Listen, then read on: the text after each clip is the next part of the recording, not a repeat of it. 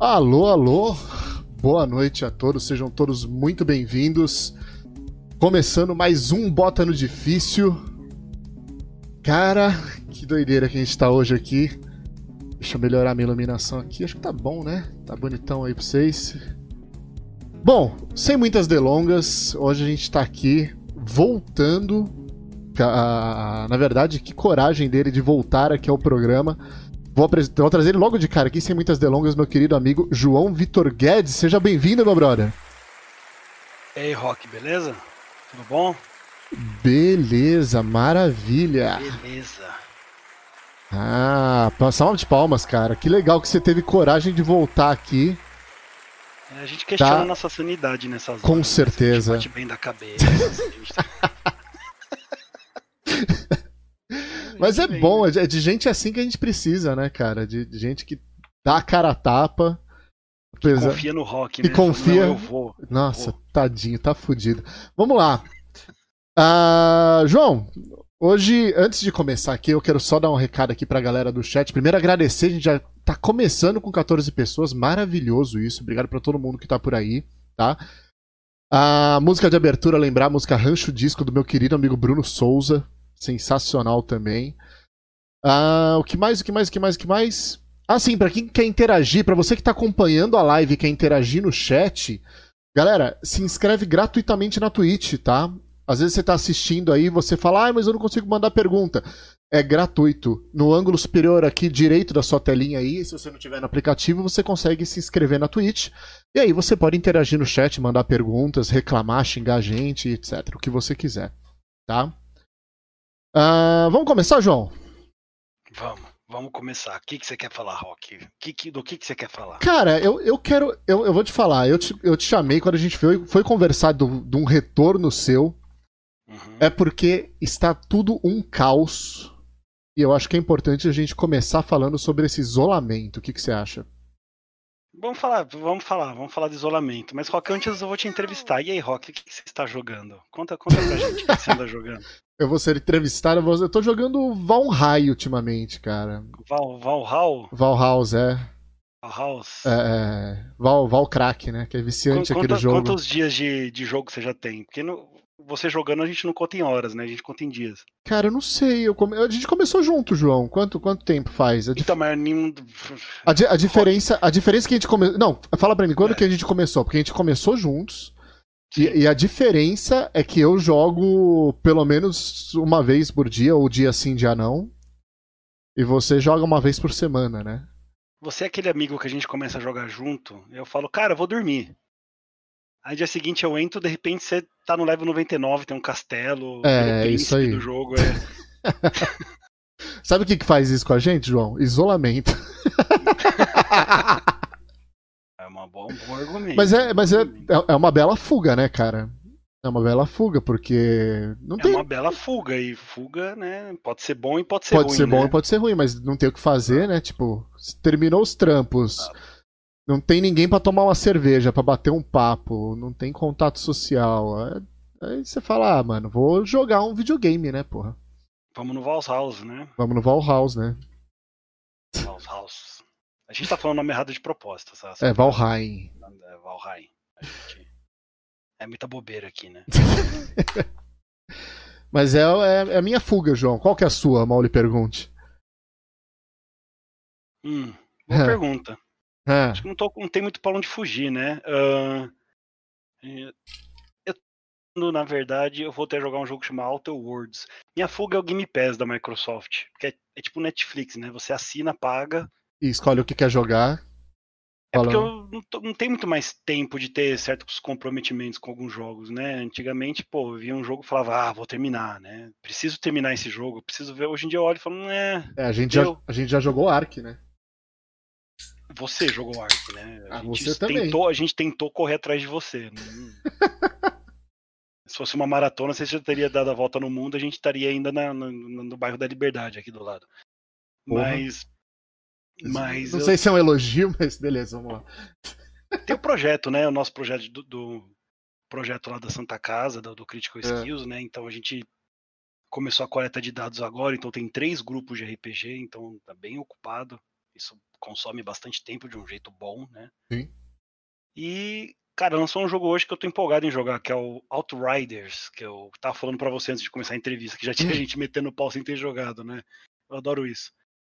É um jogo que teve um demo, eu acabei jogando. Parece ser legal. Eu, eu, eu gosto de Destiny, eu gosto de Gears of War. O jogo mistura os dois, é, é isso, né?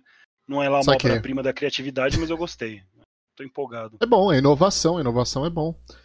Teve o cara que inventou o limpador de para-brisa e teve o cara que colocou o limpador de para-brisas com cinco velocidades, tá ligado? Quem que você acha que ficou famoso? São duas pessoas diferentes.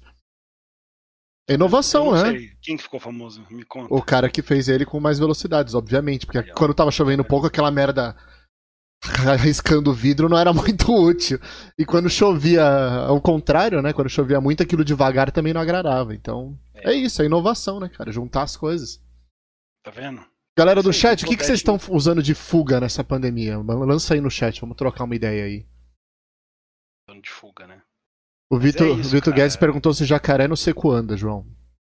Quem perguntou? O Vitor Guedes? É.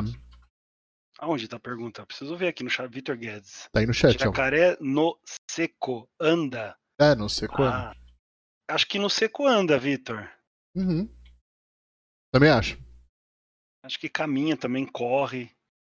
É, tatu caminha dentro, né? Então é isso aí. Então é isso. Obrigado, gente. Uma boa noite. Já fiz a entrevista. Obrigado, gente. Já perguntei o que o Rock tá jogando.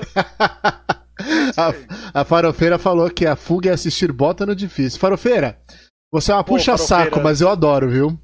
Não, mas farofeira, pô, vamos melhorar então essa, essa fuga aí. Vamos Porra. melhorar a qualidade, né? Nada contra. Acho muito bom. Caralho. Difícil, né? Netflix. Netflix, Netflix, olha lá, Helena Fávero. É um negócio que chama Mandou Bem. Vocês já viram isso? Mandou bem? Acho que não. Meu, é uma obra-prima aquilo, porque é um monte de gente muito ruim na cozinha tentando fazer coisas muito Ah, boas. eu vi a chamada! É muito bom. Eu vi a chamada, uns bolos feios pra caralho, umas paradas muito é bizarras. E a apresentadora rachando o bico. Eu adorei aquela apresentadora. Eu vi a chamada, velho. Eu vou começar a assistir. É, o legal é que o, o chefe do, do, do, do, programa é um chefe francês, renomado. É. O cara, ele começa no programa ainda tendo esperança, né, na sociedade. De repente, o programa vai quebrando ele. Na última temporada ele tá rindo, ele já tá falando, ah, tá bom, tá ótimo. é muito bom. Ah, a Mayumi falou que ela precisava ter fuga da pandemia e do rock. Obrigado, Mayumi. É... Todos nós precisamos, Mayumi. Todos nós. Todos nós, é. É. Ela não tem muita opção, mas fazer o quê? Ela perdeu a aposta, se fudeu. Vai ter que ficar. Uh... João, vamos, vamos entrar no de cabeça, cara. Eu quero, eu tenho trocentas coisas para te perguntar, mano. Tá. Podemos? Preparado psicologicamente? Não, nunca tô. Pra você, a gente nunca tá. Tá, beleza.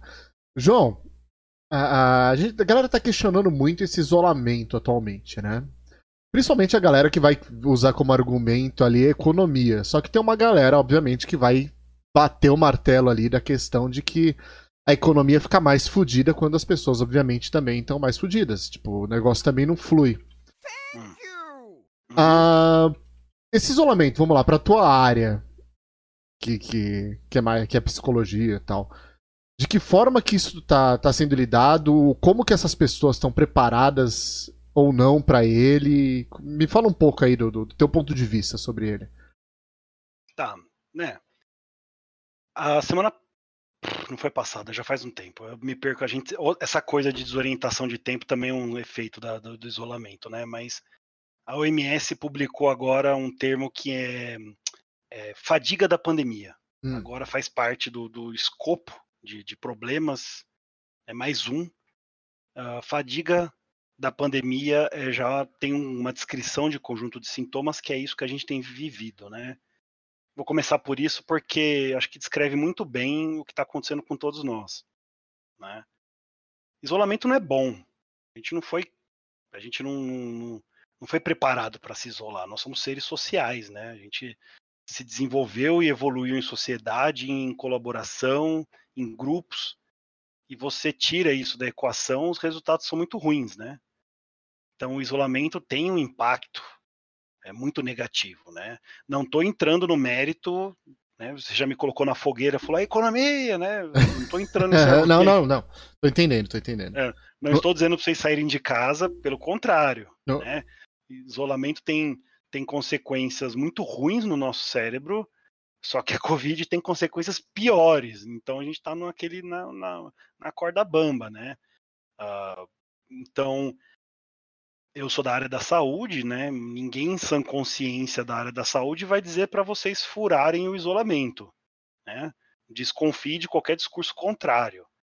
É óbvio que num, a pandemia é uma coisa muito recente, os estudos ainda estão surgindo, mas a gente já tem aí um ano de pandemia para vir muita coisa para a gente estudar e ler. E a gente já sabe que isolamento dá certo, de que lockdown, que é uma coisa que não aconteceu no Brasil até agora, funciona, de que tem maneiras e modos de fazer esse lockdown, de que de alguns modos são causam menos ou mais impactos. A gente tem algumas coisas, já alguns, alguns estudos mostrando é, algumas orientações. A parte bonita e romântica disso tudo é que o Brasil, olha só que legal, a gente sempre reclama que o Brasil não quer destaque, nós somos destaque não, nos estudos. É. Né? O Brasil é destaque do que não se deve fazer. Então agora, quando as pessoas querem olhar, ó, não que faz pariu. isso, ó o Brasil, né? Então, parabéns o Brasil, que a gente conseguiu virar Valeu. modelo em alguma coisa, a gente estava precisando, né, virar modelo.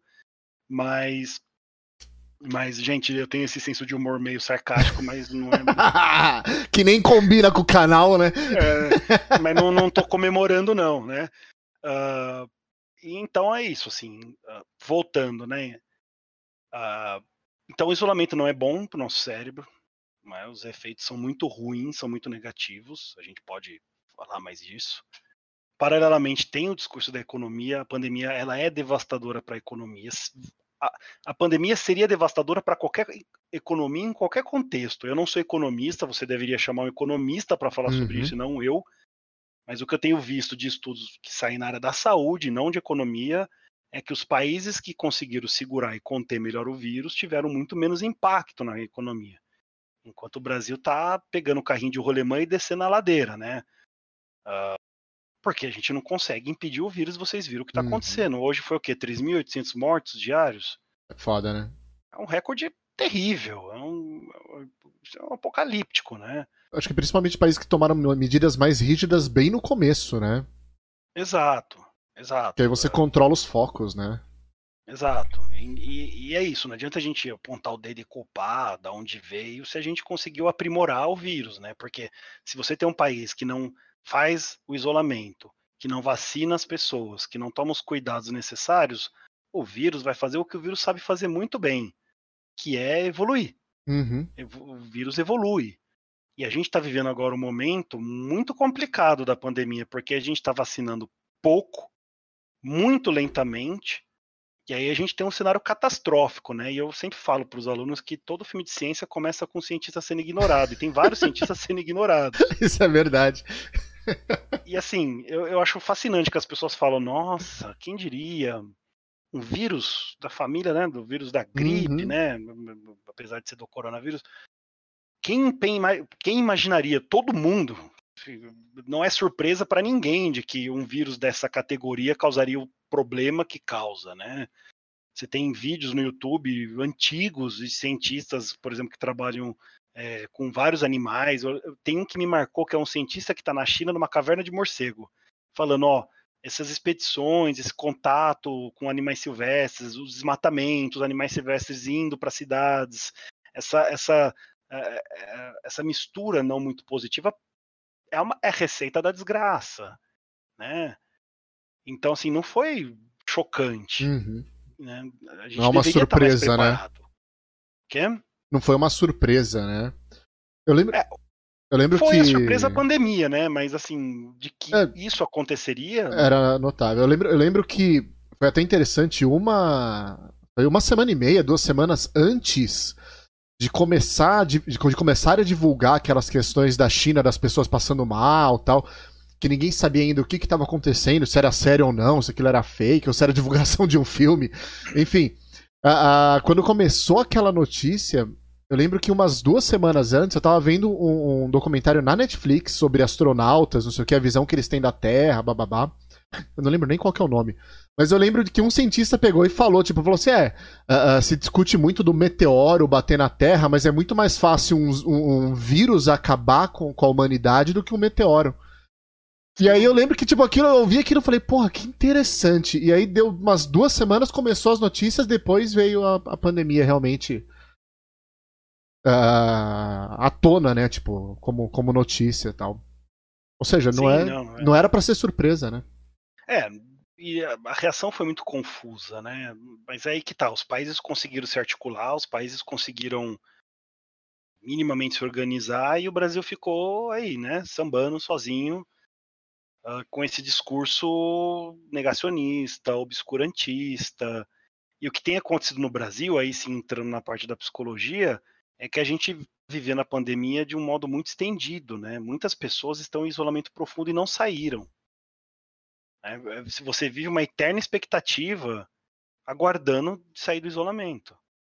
E aí a gente tem estudos, por exemplo, eu sou da neurociência, né? A gente tem estudos na neurociência muito interessantes mostrando uh, o efeito do isolamento, por exemplo, numa habilidade chamada de empatia. Né? Não é empatia senso comum, ah, empatia é se colocar no lugar do outro. Uhum. Não é uhum. bem assim, né? Empatia, do ponto de vista da, do, do, cérebro, é, é um pouco mais elaborado, mas a nível de compreensão, o que acontece é que quando a gente se isola, isso a gente vê com pessoas em cárcere privado, né, os presos, as pessoas que ficam em isolamento por vários outros motivos, tende a reduzir o nível de empatia e tende a aumentar no cérebro um sentido de autopreservação. Então é como se o cérebro entrasse em alerta. autopreservação faz muito sentido diminuir a empatia. Seu cérebro entra num, num alerta, num perigo. E a gente está vivendo esse momento. E aí, quando a gente fala de fadiga é, da pandemia, né, o termo da OMS, é, representando essa desmotivação, é, inclusive em seguir os comportamentos de proteção, né? Então há uma certa desmotivação. Você vai perdendo a motivação, você vai ficando mais apático, você vai ficando é, para baixo. Não chega nem a ser uma depressão, apesar de que tem muitas pessoas desenvolvendo a depressão. Uhum. Mas é isso, vai desenvolvendo gradua de maneira gradativa, né? Ao longo do tempo e vai afetando as suas emoções, vai afetando as suas é, experiências né, individual, ou seja, a experiência de grupo, a sua percepção é alterada. É um desgaste, né, que você está falando. É um profundo desgaste, né? E tudo isso é uma resposta muito natural a uma crise prolongada. Então, acontece isso, e você diminui a sua empatia e você começa a entrar numa autopreservação. Isso é muito ruim. E dentro disso vem o pacote que eu chamo do pacote da desgraça, né? Que aumenta o consumo de álcool, é, as pessoas comendo mais doce, tá? Não só por causa do, deles serem ricos em carboidratos em açúcares, mas é, e gorduras, mas eu começo a desenvolver estratégias é, disfuncionais de alimentação, redução da atividade física, piora da qualidade do sono, fora os pesadelos, né? Muita gente relatando, meus pacientes todos relatam que estão sonhando e é sonho com, com máscara, com pandemia, né, ou coisas muito parecidas. E, o, e a, a cereja do bolo é que quanto menos você interage com as pessoas, menos vontade você terá. E é aí que é a receita da desgraça. Parece paradoxal, mas não é. Quanto menos você fala com as pessoas, menos vontade você terá. Então, aí a gente tem que fazer um movimento contrário disso, né? Porque como eu falei no começo, nós somos uma espécie social. Uhum. A gente vive em bando, né? E a solidão não é só ruim, mas a solidão dói. E dói, eu digo para vocês, literalmente, dor, dor, né?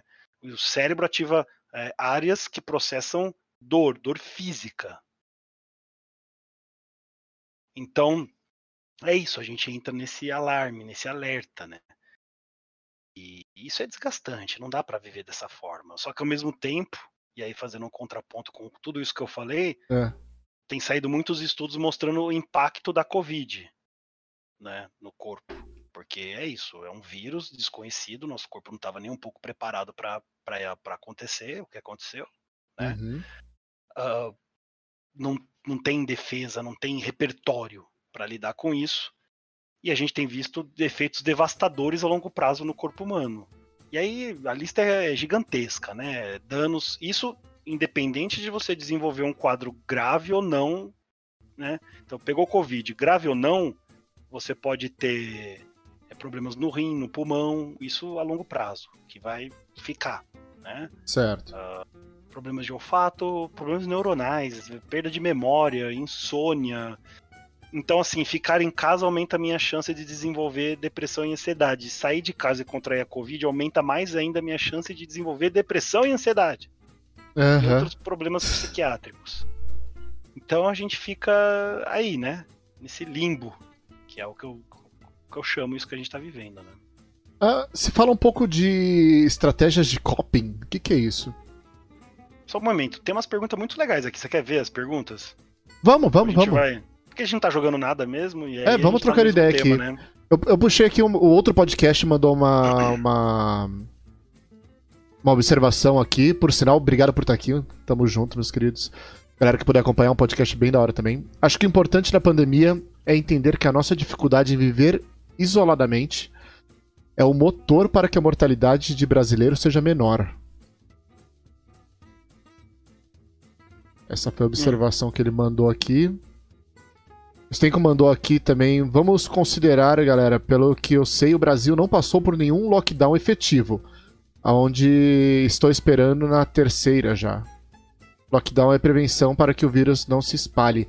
Uh, o Stenko ele mora lá na França. É, o Brasil não fez lockdown. É. O Vitão aqui mandou pra gente, Vitor, uh, o Grave, né? Nosso querido Vitor Japa. Acho que já estamos ocupando a moeda mais desvalorizada e perdemos o top 10 das, das maiores economias. É, a moeda tá quanto? O, do, o, cada, o dólar ah, tá 100 reais, 200 reais? Minha casa? Por aí, né? Não sei, quanto que tá o dólar, mano? Sei lá, deve estar tá uns 300 reais. Nem, nem perco meu tempo mais, vai. Lê as perguntas aí que a gente vai ficar... Tá, foda-se. Vai ver o dólar pra quê? Pra entrar em depressão? É, tá certo. Deixa eu ver, mas acho que não tem mais se tiver aqui. Obrigado pela correção, blá blá blá. Ó, 5 é o dólar. Ó, o Cook, Cook Esther mandou aqui, ó. 5,70 o dólar. O dólar tá que nem punheta. Tem dia que bate 5, tem dia que bate 6, não tem o que fazer. Que uh... bonito, Rock. Foi, foi Poético, né? Pura poesia. Né? Por isso que eu venho aqui. Você devia escrever um livro, cara. É um Obrigado. Negócio... Nada. Uh, é, a gente tá. Acho que perguntas mesmo, não tem mais do chat. Vamos, vamos continuar da, Tá, você perguntou do quê? Do coping, né? Isso, estratégias de coping. São est estratégias, né? São estratégias é, comportamentais, é, estratégias do nosso cérebro, né? Do ponto de vista cognitivo, uh, estratégia do ponto de vista de repertório que você adquire, né? Uh, justamente para enfrentamento, para lidar com situações diversas, hum. tá? Então subentende-se de que em situações complexas, situações uh, de ameaça ou de, de, de, de, enfrentamento, você tenha que é, possuir um repertório de estratégias uh, disponíveis para poder saber reagir da maneira adequada. E, e, esse repertório a gente espera que vá com o tempo levando a respostas automáticas, né? Que é isso, a gente, a gente de estratégias. Né? Nosso, nosso cérebro ele precisa de repertório, ele precisa de estratégias para poder é, saber lidar. É que nem videogame. Hum. Você vai aprendendo a fazer certas coisas para ir passando a fase, e as próximas fases vão te ensinando coisas novas para você automaticamente nas próximas saber é, utilizar essa estratégia. Acho que é isso. Saquei. Ah... Tá bom. Então se você sacou, tá, tá sucesso. Não, se quiser fazer mais alguma observação a respeito, é válido. Não tem observações, é isso mesmo. Então, beleza. Então, beleza. A redução de atividades físicas, João, isso tá acontecendo hum. muito também, né? Isso é nocivo pra um caralho, não é? Sim, ah, óbvio, né? Exercício físico é fundamental. Uh, aí que vem as, as estratégias de enfrentamento, né? É difícil, meu primo tá aqui no chat, ele é psicólogo também, a gente sabe que é um dilema infernal, né? Porque o paciente vem se queixando e você realmente ok, né? Tem, um, tem uma pandemia, é bem limitado, né? O que eu posso fazer. Só que a gente tem que procurar recursos de organizar rotina, de estratégias de enfrentamento, uh, procurar atividades que causam mais sentidos, fazer mais atividades prazerosas ao longo do dia. Eu vejo que as pessoas têm se cobrado muito. Alguns vêm, algumas pessoas vêm falar para mim, ai, hoje eu estava indisposta e fiz tal tal coisa que é mais agradável. Tá, mas você tá precisando. Você uhum. precisa de uhum. reforço, você precisa de sentido, né? A dificuldade da pandemia é que você não vê um horizonte. Você não vê, você não sente que você está saindo do ponto A indo para o ponto B. Parece que saiu do A, parou e o barco está lá no meio do mar, né? E, e a gente procura desenvolver isso, né? dar, dar mais sentido para as coisas que a pessoa faz, dar mais é tentar organizar um, um, ponto B, né? Mais atividades prazerosas e saudáveis. E exercício físico é fundamental, apesar de ser muito difícil você desenvolver uma rotina de exercício na pandemia, é muito importante. Porque a gente não está andando, a gente não está fazendo nada. Nosso corpo precisa, é bom para o cérebro, é bom para tudo, melhorar a alimentação também, porque as pessoas têm recorrido muito a doce, a álcool, ao cigarro. Então a gente precisa ter muito cuidado, né? Você sabe de algum estudo que tem alguma relação, que já tenha tentado relacionar de alguma forma a, a melhoras né, em questão do, do, tratamento ou de prevenção ou de qualquer coisa ligado à Covid quanto a exercício físicos ou até mesmo a questão de tomar sol, coisa assim, porque já, já correram histórias sobre isso, mas é aquela coisa, tem muita fake news, né? Cara, rolou história para tudo. rolou história para tudo. Mas né? não tem nada gente... ainda firme, isso que eu quero dizer. Assim, exercício físico é bom para nossa saúde. Se você tem uma saúde melhor, indiretamente é, é bom. Qualquer jeito. Espera-se que você, tenha, você, seu corpo esteja mais preparado para lidar com as adversidades. Então, se você tem uma boa alimentação e você tem uma saúde física melhor, espera-se que você esteja mais, né, ah, uhum. uh, né? Você não precisa ter um histórico de atleta, que nem alguns grandes, célebres, digníssimos, mas você pode ter uma saúde boa, né? E é importante. Uh, então, sim, assim, a gente tem correlações de, de exercício físico para muita coisa, inclusive para tratamento de ansiedade e depressão, né? O Mr. Diz mandou aqui uma pergunta rapidinho, falando: Me desculpe a voada, mas ele é neurocientista, gamer e modelo? modelo? Esse é bonitão, cara. É, ah, deve ser por isso, olha lá. O Mr. Dids mandou essa pergunta. Olha lá, coraçãozinho do João. Se eu fosse mulher, eu dava pro João, cara. Ele é bonitão, mano. E aí, João, você é neurocientista? Conta aí, gamer? O Mr. Dids perguntou, pode responder eu essa. Eu sou neuropsicólogo, né? Então, atuo. Neurociência é esse balacobaco de, de, de, de pessoas de várias áreas, né? Uhum. Médico, psicólogo, fono, psicopedagoga. Então, estamos aí todo mundo estudando o cérebro, então é uma área muito interdisciplinar. E, e sim, jogo videogame. É basicamente meu currículo. Sucesso. Resumidamente. É, resumidamente, agora eu tô fazendo doutorado na Santa Casa, né? E e o doutorado é em RPG, para você ver que o nível de nerdice é, vai indo, assim, né? Ladeira. E é nosso trabalho de doutor, o nosso trabalho na Santa Casa, que é o meu trabalho de doutorado, né? Mas não é, eu não digo meu porque é uma equipe muito grande, todos ajudando. É sobre justamente pro, propor estratégias de melhora de qualidade de vida, principalmente em isolamento. A gente percebeu que o jogo de RPG, o Dungeons and Dragons, é extremamente eficaz para não só treinar habilidades sociais, que habilidades sociais são boas de serem treinadas porque ajuda a gente em melhorar várias coisas como comunicação, assertividade, relação humana, melhora estratégias de enfrentamento e saúde mental. E a gente percebeu um resultado já prévio, muito inicial ainda, não dá pra gente bater o martelo e falar, nossa, né? Mas a gente já percebeu que as pessoas que participaram do nosso projeto tiveram uh, um ganho muito grande durante o período de isolamento.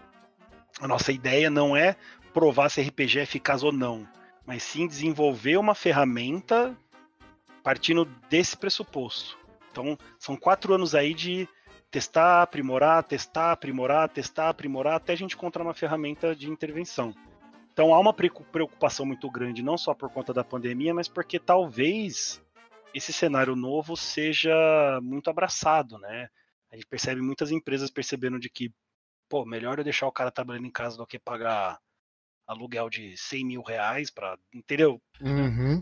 Uh, gasto menos dinheiro, tem muitas pessoas que estão percebendo que trabalhar em casa talvez valha a pena, então na psicologia o impacto foi muito grande, né? Porque percebeu-se que para algumas coisas não adianta o online, atender criança, fazer avaliação, intervenções mais é, em pacientes críticos, mais graves, né?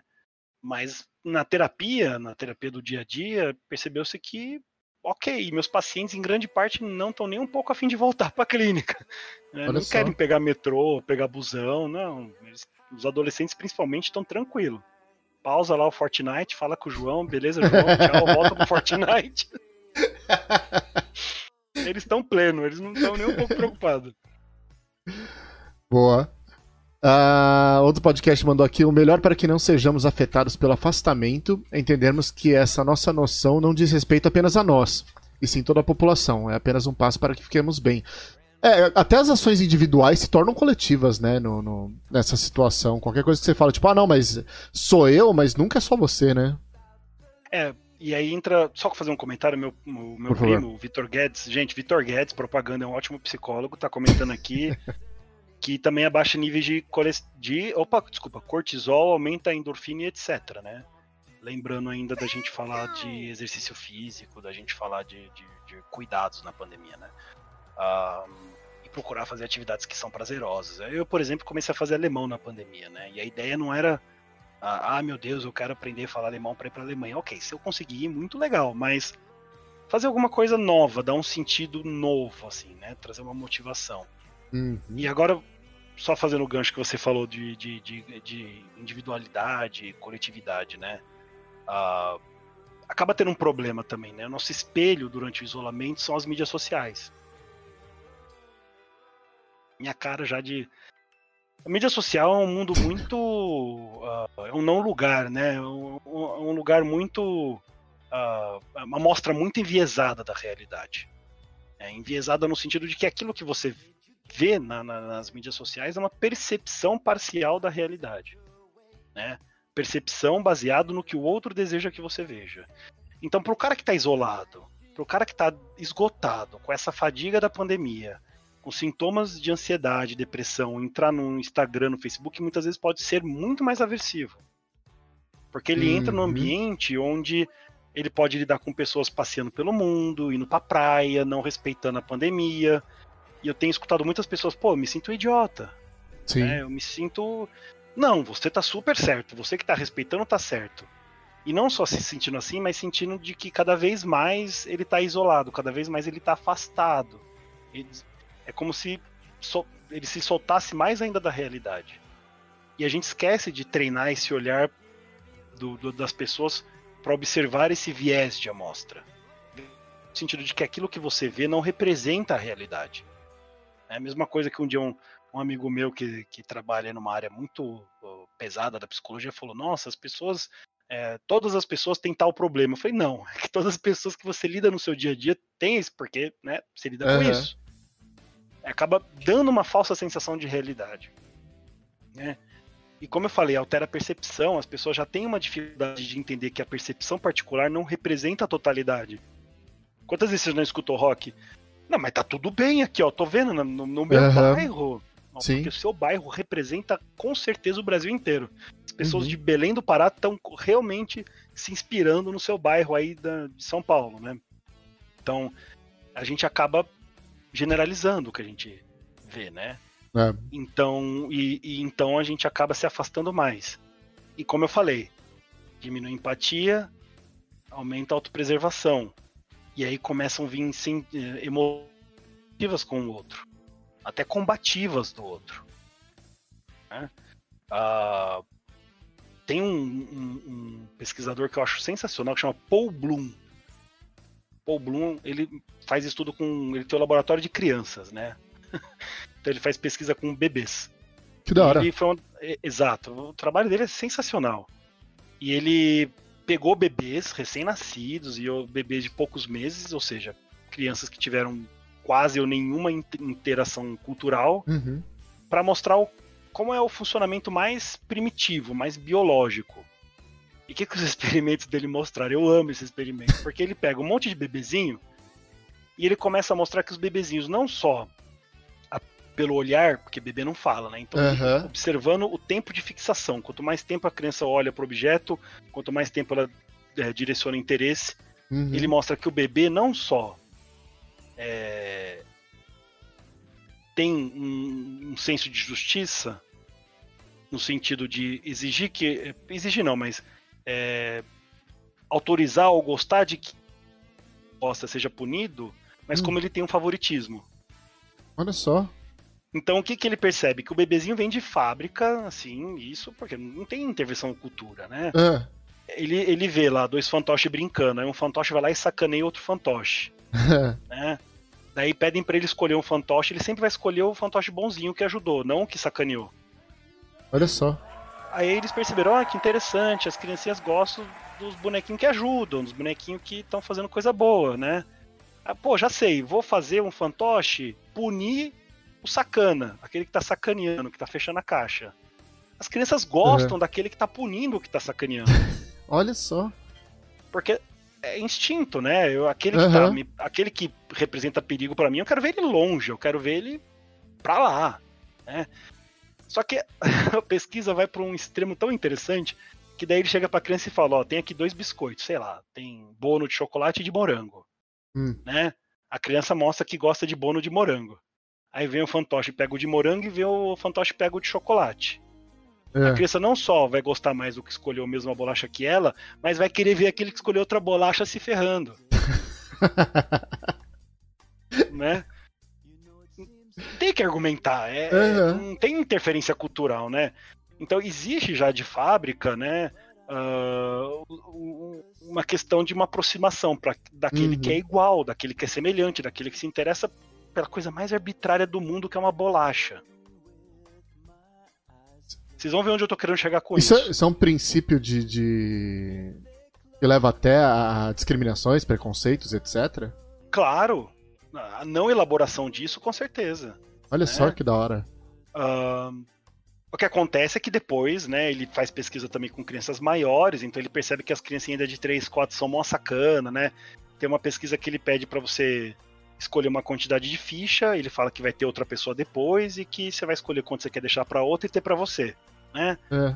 As criancinhas pequenininhas, uhul, vou pegar as 20 para mim, dane-se o outro, né? Tipo, yeah! Só que daí vai chegando na adolescência, os moleques, não, vou deixar mais pro outro, eu não sei quem é, talvez ele precise. Porque daí vem interferência, não só a maturação cerebral, não só o desenvolvimento, né? Mas também vem interferência da cultura, conhecimentos de ética, né? A educação, influenciando e aí ele começa a ter essa coisa aí chamada de empatia, né? De, pô, não, peraí, né? Tem, tem outro cara aí, né? Que vai vir, então você parar mais ficha para ele. Uhum. O problema é que quando a gente tá em situações extremas, quando a gente chega em situações muito aversivas, de grande estresse, a gente tende a regredir um pouco aquele estado mais primitivo. Certo. Você sacou a receita da desgraça, né? Dá pra fazer uma uhum. leitura do que tá acontecendo hoje em dia. Sim. Né? Uh, então soma essa, essa, esse isolamento, com essa baixa da empatia, com essa autopreservação e com retomada a, um, a uma noção um pouco mais primitiva, você tem aí a receita da desgraça, né? As pessoas já estão fadigadas, já estão de saco cheio, ficam vendo as pessoas é, furando o isolamento social e cada vez os discursos mais extremos. Né? eu, eu acho que um, um, exemplo muito bom é o Big Brother mesmo, né? O quanto a, galera se organizou no Big Brother para é, quando como foi criado um movimento de grupo para tirar as pessoas que estão contra esse movimento, que representam um risco, que não estão agradando, que não estão interessantes, né? Uhum, sim. Então é isso, assim. E o, o próprio Paul Bloom, ele fala muito sobre a empatia. Ele fala que tem empatia cognitiva e empatia é, emocional, né? E que a gente aprende a desenvolver muita empatia emocional. Que é olhar pro rock chorando, ah, o rock, eu me contagio pelo, pela emoção dele, eu me vinculo, aquela coisa de, de você ligar a televisão e tem a história da criança que caiu no poço, e você chora, e se emociona, e você vê. Uhum. E a empatia cognitiva, a gente aprende pouco a, a, a desenvolver ela e que deveria ser o certo, de certa forma. Que é você conseguir fazer a análise um pouco de uma perspectiva mais lógica, mais racional. Você entender que um número abstrato, que é 400 mil, é muito mais sério do que aquela pessoa que está chorando na televisão. Sim. E a gente perde. O que é 300 mil pessoas? Nosso cérebro ele não, não consegue concretizar isso. A gente é, é pouco estimulado a fazer esse tipo de reflexão. Uhum começa a ficar muito abstrato, começa a ficar muito distante, 300 mil, 400 mil. Por isso que eu acho muito importante o movimento de dar nome a essas pessoas, contar a história, mostrar quem elas são. É, eu faço até um experimento na sala de aula que eu, eu pego, faço assim, Rock, ó, vou dar um milhão para vocês. E tem um grupo de refugiados. Aí eu pego uma história, eu pego um menino e conto a história dele, atravessando o rio, pai, tá. Você conta toda a história do menino, eu falo, ó, vocês têm um milhão para dar pro campo de refugiados que tem 100 mil pessoas e pro menino a galera dá 50, 50% e não faz análise de, meu Deus, uhum. a gente tá dando 500 mil moleque, e 500 mil pra dividir em 150 mil pessoas, porque não consegue. Caralho, tadinho do 150 menino. mil pessoas. Né? Então, essa é a receita da desgraça que a gente vive, né? Ah, eu vou dar uma pausa rápida, pedir aqui, agradecer o Natius, que seguiu, o Furiado que seguiu, outro podcast também que deu follow aqui. Vitor Guedes também pelo follow. Daniel Benven Benvenuto também. Alpaca de Saia também, muito obrigado. Alpaca de Saia, melhor Eu nick. adoro os nicks, velho. Alpaca de Saia ganhou meu respeito. O Cintia 2 também que seguiu. Agradecer de coração aqui o Axion que uh, se inscreveu aqui já pelo terceiro mês. Muito obrigado, meu querido inscrito no canal. Pra quem não se inscreveu ainda, você pode se inscrever, inclusive usando o Prime gratuitamente, não se esqueçam. Axel, você sabe que é o Axels, mano? Eu sei, porra. O Newt's tá, tá, Eu sei, mas eu vou pelo nick aqui, né? Tá, tá, tá falando da minha barra. ele, o Newt's Gamer mas... também, 10 bits, muito obrigado, mano, daqui. Stenko mandando beat também, muito obrigado. E eu já vou. Eu vou aproveitar rapidinho só colocar aqui no canal, para depois vocês acompanharem. Uh, o João falou da questão das redes sociais. A gente teve a entrevista aqui a, a, da Liz, que foi muito foda, que ela falou sobre essa questão que o João falou das redes sociais, de, do como que dá um desânimo pra gente ter essa reflexão de que aquilo é maravilhoso a nossa vida é uma bosta. E aí eu já vou emendar agora aqui numa pergunta do chat, cara. Tem Deixa eu puxar aqui. Tem, tem, tem, tem, tem. Uh... Ó, a, a... Vamos, vamos aqui, ó. Vamos começar aqui. A ah, galera, só lembrando, para quem tá no chat, usa ali embaixo as moedas, eu baixei o valor dela só para 30, do destacar minha mensagem, para eu separar mais facilmente o que é pergunta do chat e o que é bate-papo entre o chat, tá? Então, se vocês querem que a pergunta venha mais facilmente para mim, usa o destaque ali, tá só 30 moedinhas. Qualquer pessoa que assiste 5 minutos ganha moedinha, é facinho. Tá? A, um carro. a Cintia. a Cintia mandou aqui: toda pessoa que você conhece quer conversar com você sobre a sua pesquisa ou profissão, isso te incomoda? Não, não. Ah, é. Assim, eu, eu, eu, eu pra, pra, ser bem sincero, assim, eu, quando, quando não tô trabalhando, eu gosto de falar bobagem, né? Eu gosto de falar de videogame, eu gosto de falar de, do, do Soldado Infernal e o, Pacão, o Falcão, né? Eu falo Palcão, coitado. Mas quando. Mas como sobre Dungeons Dragon, aí a gente é. gosta de falar, né? a gente quer falar muito. Não, mas eu, eu gosto muito de falar do, do, trabalho, né? Eu gosto de falar de, de, do que a gente pesquisa, do que a gente faz, porque dá, dá orgulho, né? Hum. Uh, não, não o tempo todo, mas não incomoda. Não incomoda, né? Mas eu também gosto de conhecer sobre a pessoa que tá falando comigo, né? então é uma troca. É justo. O João, o, o Vitor Guedes, não o João Vitor Guedes. o Vitor Guedes mandou aqui pra gente, deixa eu copiar aqui pro chat acompanhando junto também. Eu tinha até colocado, mas só para atualizar aqui. Uh, para ser advogado de, do diabo, segue uma pergunta. Hum. A gente que usa a pandemia como pretexto para deixar de fazer o mínimo. Qual a diferença entre a dificuldade de seguir a vida e o desamparo? Desamparo. Hum. Ah, tem pessoas que usam como pretexto Pode ser que sim, né? Mas a gente não pode negligenciar o fato da pandemia realmente afetar de maneira muito negativa o cérebro, né? Até como eu falei com as pesquisas anteriores que a gente tem, né? E mesmo que a pessoa use como pretexto, eu acho que não, não deixa de ser algo a gente se preocupar, né? Por que, que ela tá usando como pretexto? O que, que tá acontecendo na vida dela que faz com que ela use isso como pretexto? Né? Uh, problema de algum, algum problema particular, uma realização, uma dificuldade, porque pretexto, né, aí tem o viés da minha área da psicologia, né, o pretexto para não fazer é um comportamento de fuga esquiva, né? E a gente faz essa leitura de que isso vem para você evitar algo que é aversivo. Então o que, que ela está evitando, né, para usar esse pretexto? Então sim, pode vir de um desamparo, pode vir de uma profunda dificuldade de enfrentamento, né? Uh, é, é, é, fogo, né? Porque cientista sempre fala depende, as pessoas odeiam quando a gente fala depende, mas depende. É, os alunos querem me esganar nessas horas, mas depende, né? Então. Eu vou voltar um pouquinho uma pergunta que eu pulei aqui sem querer. Pô, Rock, não. Mas eu, eu, eu me atentei você, você falhou aqui. Com o chat. Poderia explicar de uma forma simples qual a diferença entre neuropsicologia da psicologia? O Mr. Deeds mandou aqui. Tá é, neuropsicologia, né? Então a psicologia ela estuda, surge aí para estudar o psico, né? O psicológico, né? uhum. né? Então a psicologia está preocupada basicamente de um jeito bem é, reducionista com a mente, né? Entender os processos da mente e a relação da mente com, com o nosso comportamento. A neuropsicologia ela está preocupada em estudar os processos, né? O funcionamento do cérebro, ou seja, as funções cognitivas. Então a gente tem atenção, memória, é, função executiva, cognição social, que nem eu falei, da empatia, etc. Então a gente estuda esses processos do funcionamento cerebral e a interface cérebro e comportamento, né? A neuro não é uma abordagem, ela é uma área, né? Então a psicologia tem a psicanálise, a comportamental, a cognitiva comportamental, e a neuro não tem necessariamente essas abordagens, tem outras linhas, né?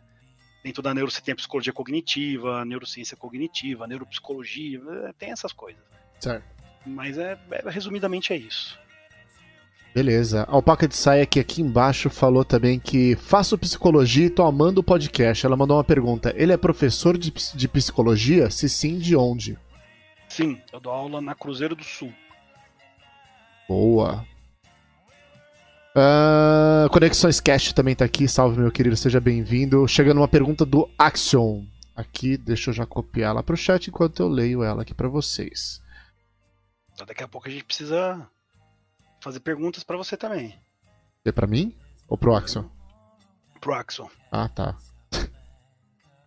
Axel mandou aqui, ó, uma perguntona compridona. Qual é a relação da personalidade da pessoa e a genética dela? Ah, fácil, né? Legal, eu gosto dessas coisas aí. e, e continua, e continua, né? e continua.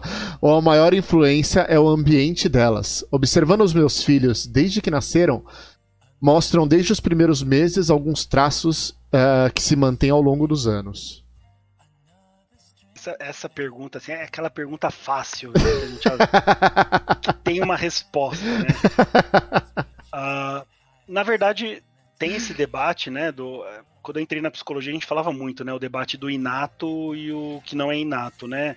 Hoje o debate evoluiu um pouco, né? A gente não tem hum um debate tão nessa forma, assim, ah, o que é inato, o que não é inato, porque a gente sabe que depende.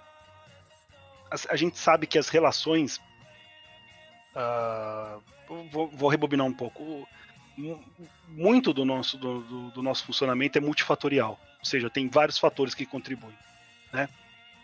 Então, sim, a gente tem a genética, que traz, é, em, em, em termos simples, um código que vai definir várias características biológicas na gente e algumas uh, estruturas cerebrais e etc. Só que a gente tem também, uh, no momento que a pessoa nasce, interferência do que é social, a educação, os pais e etc. Né? Paralelamente, a gente sabe que algumas questões, algumas escolhas sociais, algumas es escolhas do ponto de vista da cultura interferem também a longo prazo nessa estrutura biológica. Então, por exemplo, a gente fala muito na, na, na, aula de neuropsicologia, já que a gente falou de pandemia, né? Na aula de neuro a gente fala muito de saúde pública. E que no Brasil, escolhas catastróficas em saúde pública têm já interferido de maneira estrutural, ou seja, biológica, no cérebro de gerações né, que sofreram o impacto de uma má nutrição, de um sistema injusto, desigual, com pouca estimulação e etc. Então, quando você pergunta da genética e personalidade, para ser mais específico, acredita-se que tem a, a, algumas características que a criança pode adquirir do ponto de vista da, da, da, biologia, né, de estrutura, mas quando você fala das personalidades, da, tem coisas que é muito parecida, porque desde o momento que ela nasce, ela já começa a sofrer interferência cultural e social. Então é muito difícil a gente separar muito claramente isso, porque no momento que seu filho chega na tua casa, ele já começa a ter interferência da, do cultural, da sociedade. O bebê, ele não é uma tabula rasa, como se acreditava antigamente. O bebê, ele olha para os olhos, ele faz rastreamento visual, ele processa imitação automática, é, várias funções. A gente não vê mais o cérebro, a gente não vê mais o desenvolvimento em etapas. Quer dizer, A gente sabe que tem momentos críticos, né? Mas antigamente uhum. tinha aquela separaçãozinha, né? A gente sabe que é, tem funções cognitivas, a atenção se desenvolve dessa forma, a função executiva, a cognição social e tem a parte do movimento físico e uma coisa vai interferir na outra, a gente consegue enxergar tudo de um jeito muito mais holístico, integrado, né? Então seu filho no momento que ele chega na tua casa, ele já busca o seu rosto, já busca o rosto da mamãe, do papai, já observa, né? Obviamente que ainda não tem uma elaboração mas já há uma observação. Como eu falei, o, os experimentos do Paul Bloom com bebê são bebês de 3, 6 meses de idade. Né? Então tem algo aí que já vem do bebezinho poder escolher o que, que ele prefere, ou aquele que ajuda, e escolher o que não ajuda para se dar mal, né? Mas tem também a interferência cultural. Então a resposta, desculpa, Troll, vai ser depende. É justo. É justo. É relativo. Uh... É, o Victor Guedes falou muito bem, seres biopsicossociais, né? Esse é o termo que a gente usa na psicologia. Tem o que é biológico, tem o que é psico e tem o que é social. E uma coisa interfere na outra, né? Não é uma linha reta, é, um, é uma coisa muito complicada. Para cada caso a gente tem que analisar de um jeito. Mr. Leeds mandou como faz para estudar neurociência? Tem que começar em algum curso específico e depois você virar para a neurociência ou existe uma faculdade de neurociência? E quais são as suas graduações? Putz, pior que não. Lá no, no Mackenzie, eu também estou no laboratório de, de autismo lá do Mackenzie, né? Eu faço avaliação neuropsicológica lá. Tem uma colega que ela é publicitária e fez um trabalho muito bom de mestrado, né? E é um trabalho que tá aí no guarda-chuva da neurociência, né? Uh, um trabalho com intervenção usando Lego. Então ela foi ver a, a, o quanto é, existe um sistema de intervenção do Lego, ela foi pesquisar isso. Então, um, então é interessante isso, porque você pode ser de áreas muito improváveis, né, e acabar de alguma forma entrando. Né? Uh, tem também, eu conheço sociólogos que trabalham com pesquisas em neuropsicologia social. Uh, mas normalmente o caminho é alguma área da saúde, seja fisioterapia, seja psicologia, seja a medicina, algum, algum atalho na área da saúde, obviamente, é mais rápido, né? Para você fazer uma especialização. E lá no mês, porque neurociência não é. tem especializações, mas você pode desenvolver um mestrado em psiquiatria que está dentro do guarda-chuva da neurociência. Então, não tem. Uhum. É uma linha reta, né? Beleza, eu vou voltar aqui para a pauta, aproveitar que o chat deu intervalo. O Caio mandou aqui, recomendo o livro Tábula Rosa. Livros são sempre bons, obrigado pela recomendação, meu querido. Se o Caio recomendou, tá recomendado. Tá né, recomendado. Vocês não, não questionam o Caio, vocês vão ler. Eu vou voltar um eu pouquinho. Não tô brincando, não, eu tô falando sério. vou voltar um pouquinho pro assunto da, da, da pandemia e de isolamento. Isso tem afetado muito o sono das pessoas, João? Caramba, né? Caramba. Uh, não só para o que eu falei antes, né, que tem pesquisa mostrando que você ter a doença Covid, independente se é leve ou grave, você pode ter insônia, uh, mas também do isolamento em si, né? Uh, de novo, ansiedade, depressão, a insônia faz parte do, do banquete dos sintomas dessas, desses transtornos, né? Você está isolado, você está vivendo uma, uma situação muito tensa, a gente falou das mídias sociais, então há muita coisa para contribuir com a qualidade do sono, de maneira negativa, né?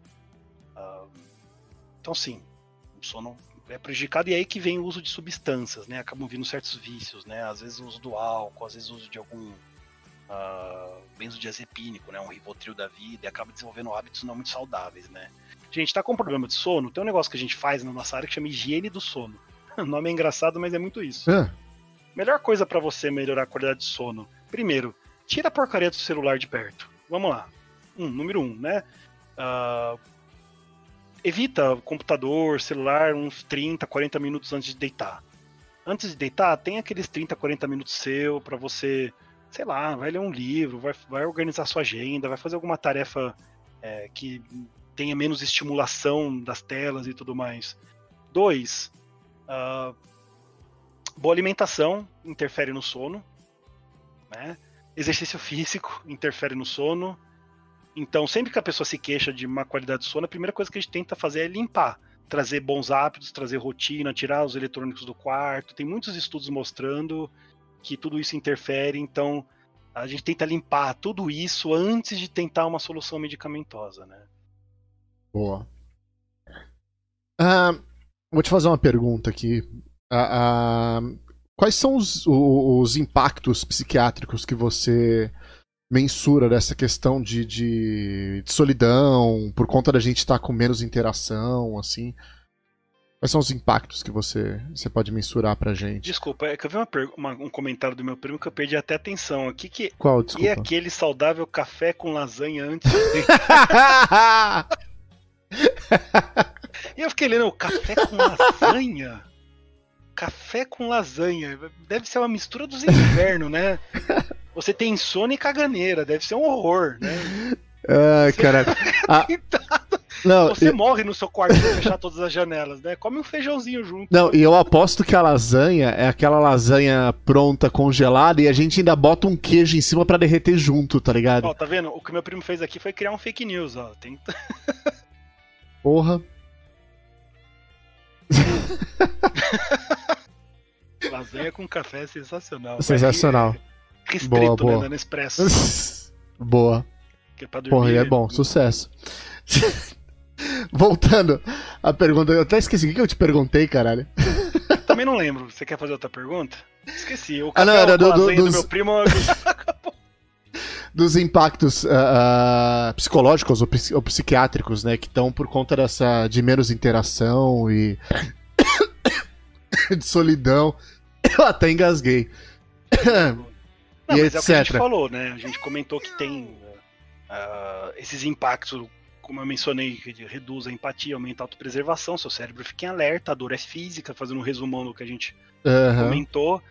Os principais transtornos aí que têm uh, aumentado muito a ansiedade, por razões é, um tanto quanto óbvias, né? Depressão, o isolamento tende, como eu falei, é, quanto mais você se isola, mais você tende a se isolar. Parece paradoxal, mas não é. Por isso que a, a receita do, do isolamento é não se isolar só que daí é aquela coisa, né, Rock? A gente entra aí e bate de novo no muro das políticas públicas, porque uh, o Brasil está muito tempo num isolamento muito ruim, não fez nenhum lockdown e as pessoas estão com sofrimento psíquico muito grande, né? Eu, eu, eu não concordo com as pessoas saindo e furando a pandemia, eu acho errado ir para a praia, as pessoas não podem fazer isso, mas ao mesmo tempo eu não consigo olhar para isso e deixar de compreender, entende? Uhum. Uh, muitas pessoas já estão nos 48 do segundo tempo da, da, dessa, dessa fadiga da pandemia, né? Por isso que um governo com, umas, com medidas sérias, eficazes, é necessário. Né? Para a gente poder justamente fazer logo o que tem que fazer, fazer esse lockdown, comprar essas vacinas para as pessoas poderem ter uma melhor qualidade de vida. Senão, mais um ano disso vai piorar muito os sintomas nas pessoas. A, a Zaira Rock mandou aqui: Estou tomando remédio para poder dormir. Não sei se é sequela do Covid ou isolamento. Ah, é difícil saber, né? Eu, acho que eu tenho, tenho, um. Quem que foi? Tem, tem um paciente meu que falou também, né? Ele teve a, a Covid, começou a ter insônia a partir da Covid, mas ao mesmo tempo foi quando ele pegou bem no começo, quando começou o isolamento. Então, aí, aí a gente entra no território da correlação, né? é, não dá para saber. Porém, a gente sabe por outros estudos de que há sim uma interferência uhum. no, na qualidade do sono pela Covid, mas se a solução medicamentosa está te ajudando e você está tendo um acompanhamento com um profissional, com um psiquiatra, um neurologista, então tá tudo certo, né? Uh, meu paciente foi necessário fazer uso do medicamento porque não foi o suficiente organizar o sono. E aí, tudo ah. bem. Sabe que eu. Uh, uh já bem antes da Covid, eu acho que eu, eu, fico muito acelerado à noite, independente do que eu faça. E aí, normalmente, quando eu deito, eu começo a pensar em tudo, assim, tá ligado? Tipo, com um monte de coisa na cabeça e não durmo. O que, o que para mim, soluciona, inexplicavelmente, é botar alguma coisa para ouvir, mas tem que ser alguma coisa que eu já tenho ouvido umas 80 vezes. E aí eu boto alguma coisa pra ouvir para mim. Você basicamente liga a trilha sonora do Ark, né? E pronto, você já. Eu, sabe que eu, a, a, como, como eu tenho meu, meu vício em Rick Mori, né? Que eu já assisti uhum. umas trocentas vezes os episódios, normalmente eu boto ele, eu boto pra ouvir. E como aquilo já é banalizado para mim, eu já sei de cor, eu durmo. Eu não, é, não passa nenhum episódio, tem, eu durmo. tem, tem coisas que ajudam, né? Uma coisa que ajuda muito você a. Primeiro, tem uma técnica muito boa, parece boba, gente, mas não é. é. Né? A gente costuma levar muita coisa pra cama, né? E eu brinco com os pacientes. Vamos deixar isso. E muita gente também, cama. né? Então a gente organiza um diário onde o paciente coloca tudo que ele tem que fazer, tudo que está na cabeça dele antes de ele estar tá na cama. É como se ele estivesse esvaziando os pensamentos, organizando o que ele vai fazer amanhã, isso. organizando o que ele fez hoje. Isso ajuda muito, diminui bastante os pensamentos, o fluxo de pensamento na hora que você deita na cama, né? Para diminuir a agitação, técnica de respiração, técnica de meditação, ajuda sim tá? O Mindfulness tem evidência científica, tem que ser valorizado, eles estão com esse mérito, né? Então, você cuidar da sua respiração, tem até uns aplicativos, né? Tem alguns pacientes que usam Heads, Headscape, eu acho, uh, que ajuda você a diminuir a respiração, você diminui a agitação, diminuindo a agitação, você consegue diminuir o fluxo de pensamento também. A gente sabe hoje em dia que o melhor tratamento para ansiedade, né, quando está aguda, é você antes acalmar, diminuir os sintomas fisiológicos para depois você iniciar a intervenção de maneira eficaz. Então, tá no momento da ansiedade, diminui a respiração, é, tenta fazer a meditação, tenta controlar, né? Porque você consegue diminuir a agitação para poder pensar com mais claridade, clareza. Uh, tem outras técnicas muito interessantes e acho que para ir para a cama é isso. Organiza os pensamentos lá, depois vai para a cama, né? tenta fazer alguma técnica de respiração, de meditação você dorme bem com barulhos, tenta colocar barulhos que não, não dividam sua atenção, né? Então tem uns barulhinhos mais agradáveis, mais ambientes, sei lá, chuva, é, o, o, sons de baleia. É, o ASMR, eu vi que a farofeira perguntou, bati o olho aqui, o ASMR, é, de novo, é muito subjetivo isso. Para mim não funciona, mas eu não sou referência. Aquele negócio de... Eu tenho uma raiva.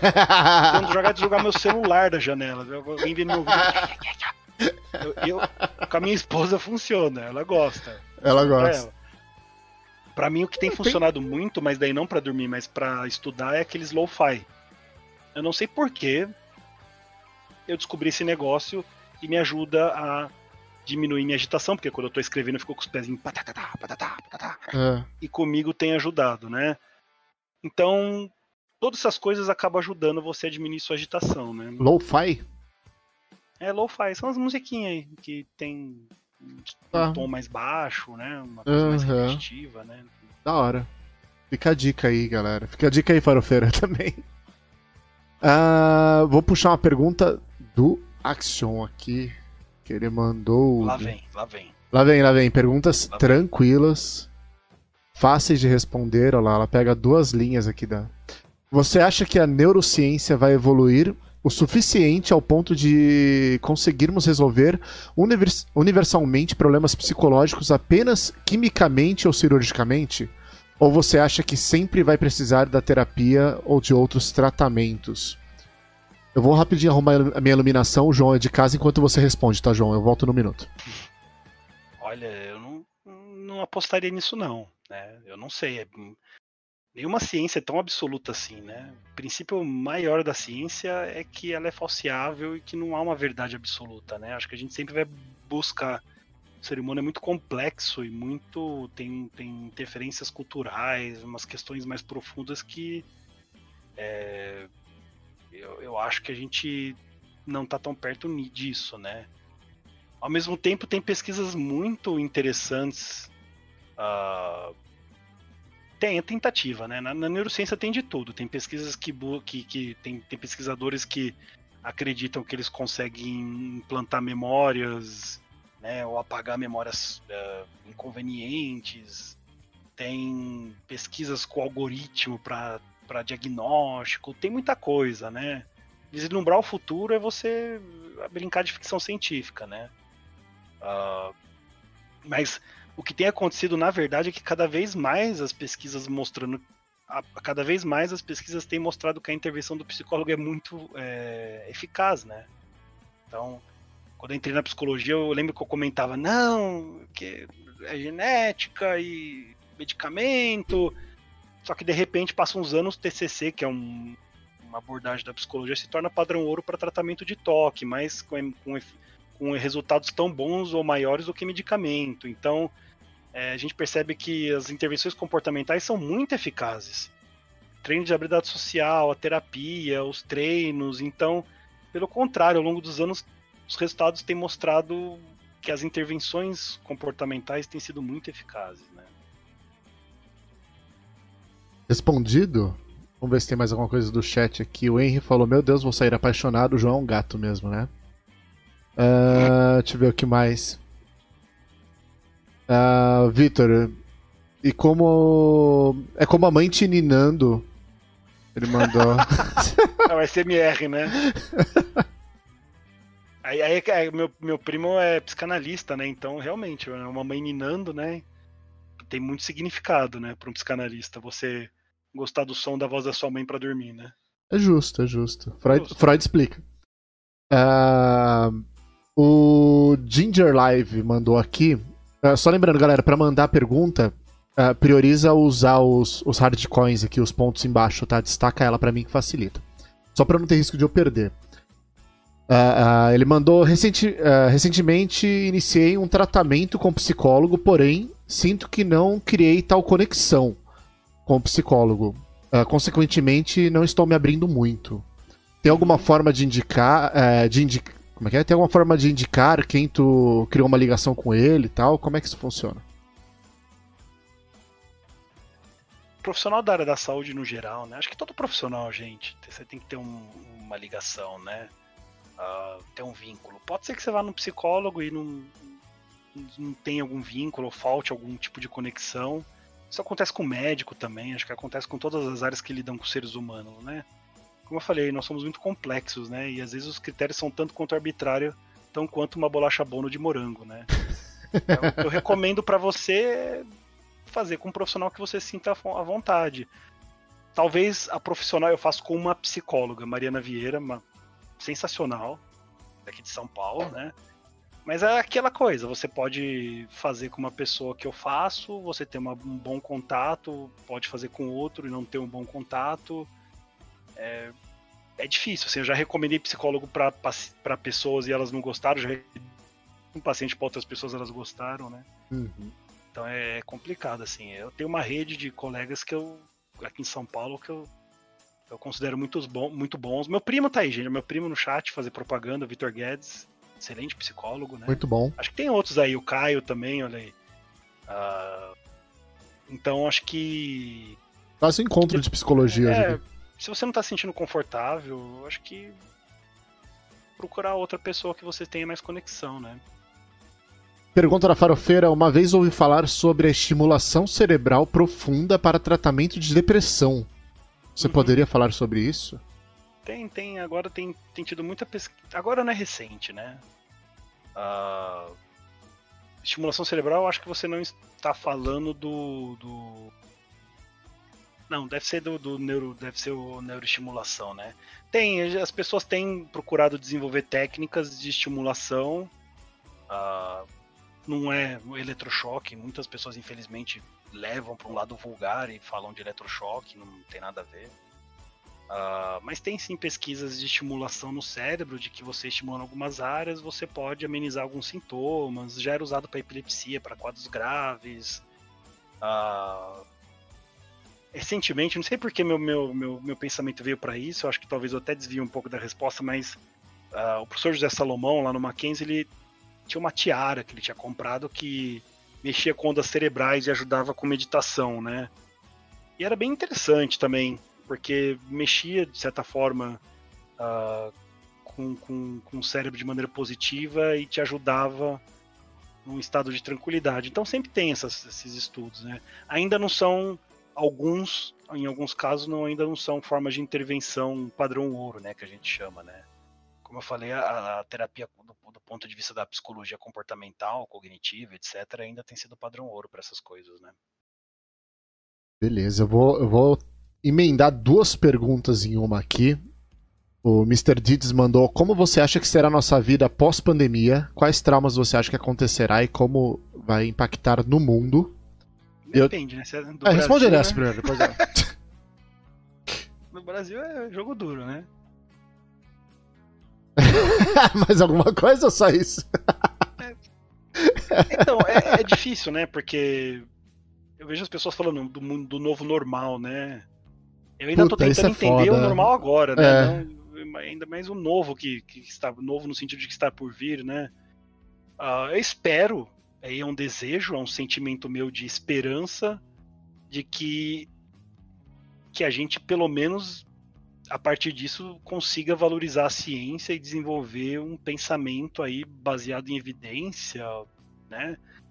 Aí já é um, um voto de fé meu na sociedade de que vai perceber de que talvez a gente tem que tomar muito cuidado né, com as coisas que a gente lê, que a gente vê, porque, de novo, né, a gente tem o cenário do Brasil e o cenário do mundo, né? Enquanto em outros países, por mais que seja bagunçado e tenha pessoas que se neguem a aceitar as medidas de isolamento, se neguem a isso e a isso, você tem uh, medidas mais organizadas, governos que defendem vacina, que defendem ciência. Aqui é um circo né, de horrores, né? Você tem uh, um líder que defende as pessoas não se isolarem, você tem pessoas querendo receitar cloroquina, Anitta, né? É, não a can... Antes fosse a cantora, Se talvez fosse... a cantora seja mais eficaz que o medicamento. De fato, a gente pode até fazer uma pesquisa sobre isso. É, depois que ela tatuou o cu, então, deve estar. Tá... Eu não tô ciente. Você disso. não tá sabendo disso? Tá, então pula, depois a gente entra tá nesse pula, tá. assunto. É. Então, porque é um assunto extremamente. Mas eu não sei o que, que, pode acontecer no Brasil. Acho que talvez no Brasil os impactos sejam muito do ponto de vista político. É. Não, não, saberia te dizer, né? Eu, eu, eu, eu, como cientista, sou muito medroso de falar do futuro. Eu, eu sou mesmo, assim, sou um baita cagão, né? Porque é você flertar muito com, com ficção científica e você pode errar muito feio. então, eu prefiro falar que eu não sei. Eu acredito tal, talvez também de que essa coisa do home office vá realmente é, mudar nosso estilo de trabalho. Era uma coisa que eu vejo que as empresas estão muito já se preparando para isso e já se adiantando. A questão do cinema está muito claro, Netflix, Disney Plus, eu acho que é, o, os filmes vindo direto, King Kong versus Godzilla vindo direto por streaming, eu acho que uhum. tá rolando aí já um, uma mudança, né? Uh, mas eu não, não sei. Os problemas longitudinais, João? Quais deles? Da, da Covid em geral, de, de, de. Aí depende, né? A gente vai vacinar as pessoas? A gente vai. Ah, uma, uma, uma hora vacinar, eu espero é. que vai, né? Tirando, é, tirando essa galerinha antivacina. É, os, últimos, os últimos estudos que eu vi, acredita-se que assim, a Covid vai ser mais um vírus, é nós vamos ter que aprender a conviver. Uhum. Uh, ainda não há uma solução que impeça o vírus de se espalhar, no sentido de você ter uma vacina que te, te deu imunidade do, do, do, do vírus, né? De, de, adquirir e espalhar, não tem. Então eu já vi muitos colegas da área, eu não sou especialista nisso, aí você teria que chamar pessoas da área, como Atila, por exemplo, né? Uh, eu já vi colegas falando de que provavelmente vai se tornar uma vacina anual uma vacina que a gente vai ter que tomar. Tá. Vida que segue, né? As vacinas que a gente tem são muito boas. Uhum. Ainda mais pelo tempo que a gente fez. Gente, um ano para fazer uma vacina.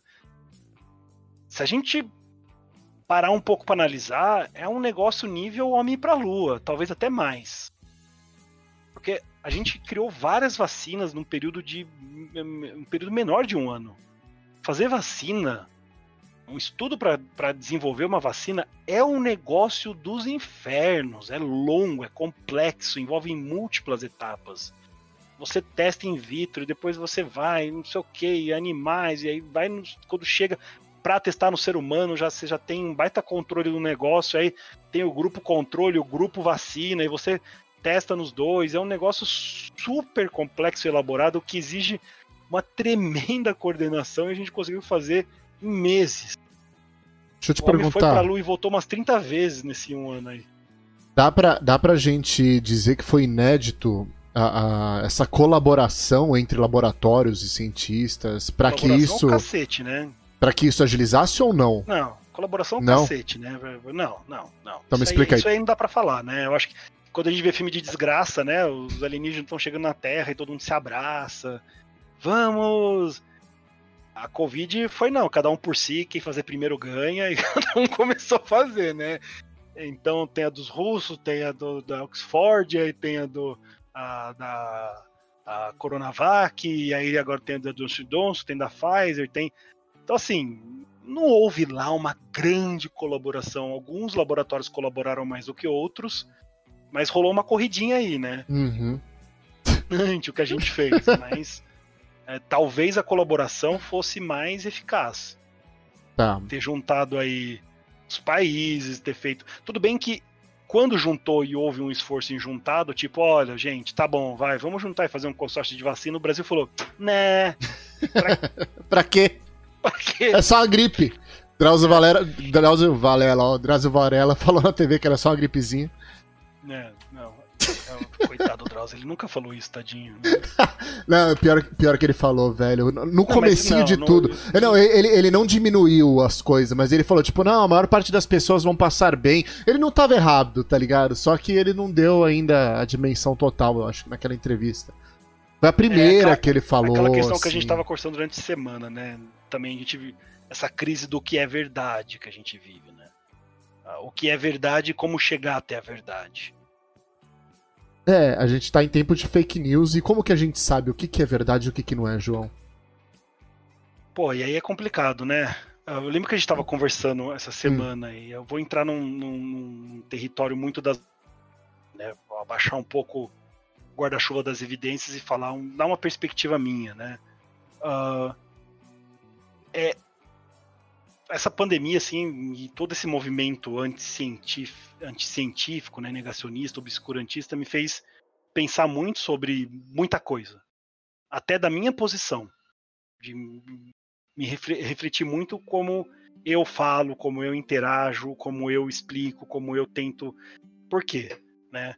Primeiro que o conhecimento científico, não dá para negar, é difícil. Difícil para burro. É, você pegar um artigo científico para ler, primeiro, até você saber como acessar, é um baita desafio. Alunos de mestrado chegam no mestrado sem saber como fazer pesquisa de artigo científico. Caramba. É tão complicado que é o negócio. É complicado você procurar, é complicado você acessar. Quando você consegue, porque muitos são pagos, pagos em dólar. Sabe? Ah, não estou promovendo a pirataria, não, gente. Uhum. Uh, Muitos são pagos em dólar, senão você tem que usar um recurso alternativo, ou seja, da sua faculdade. Então, eu consigo acessar artigo científico porque eu tenho acesso de VPN da Universidade do Mackenzie. Quem que tem isso? Então, assim, conhecimento científico é difícil para burro. E eu, eu acredito, de novo, a opinião de que a comunidade científica, por muitos anos, permaneceu muito elitizada e inacessível. cientista soberano no palco, inacessível. Faltou descer um pouco para dialogar. Faltou descer um pouco e comunicar. Num linguajar acessível, de uma forma compreensível. Porque às vezes eu vejo colega na, na, até, até dando entrevista falando, não, porque você tem meta-análise. Mas que caramba é uma meta-análise? Nem colega da área sabe o que é meta-análise. Tem colega de, da área que fala, ah, isso, o estudo lá é uma meta-análise. Não, não é. Meta-análise é, é só uma técnica de comparação estatística. É. Meta-análise pode ser falha, então. Tipo, você pode juntar análises ruins e a meta-análise não. Como é que é isso? Então, é isso. Porque na, na, na ciência a gente tem um. um uh, hoje em dia a gente não usa mais.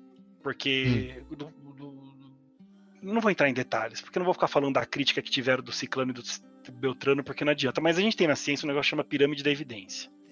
Hoje em dia ela mudou um pouco, tal, mas beleza, vamos ficar na pirâmide mesmo que é uma ideia muito é, é, acadêmica, é, educativa de explicar quais são os estudos menos fortes e os mais fortes. Então, nível de evidência, sabe? O que tem mais evidência e menos evidência.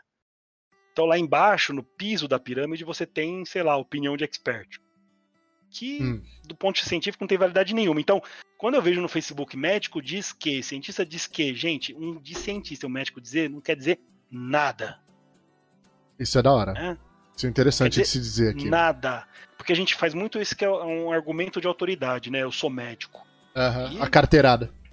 E é grande coisa, né? Beleza. Ah, João, você tá falando que a gente tem que duvidar do que você fala? Sim, porque o princípio da ciência é vocês criticarem e duvidarem, inclusive do que eu tô falando aqui. Então, não tem problema, podem duvidar. Mas o especialista, mesmo porque eu não sou especialista, aqueles caras já não são especialistas, então vá. Mas você tem lá na base a, a opinião do especialista. A opinião. Né? Depois você tem lá, vai, vai evoluir, né? Tem uns estudos de observação, uns estudos de caso, né? Aí estudos de comparação, aí tem aqueles estudos de, de, de randomizados, né? Que daí você pega dois grupos e um grupo você testa o negócio, outro grupo você não testa nada, aí você compara.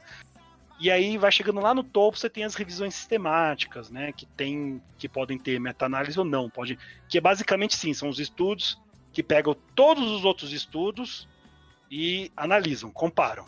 Então, meta-análise, ah, uma meta-análise de depressão, intervenção em depressão. Vai pegar todos os estudos de intervenção em depressão e vai comparar. Certo.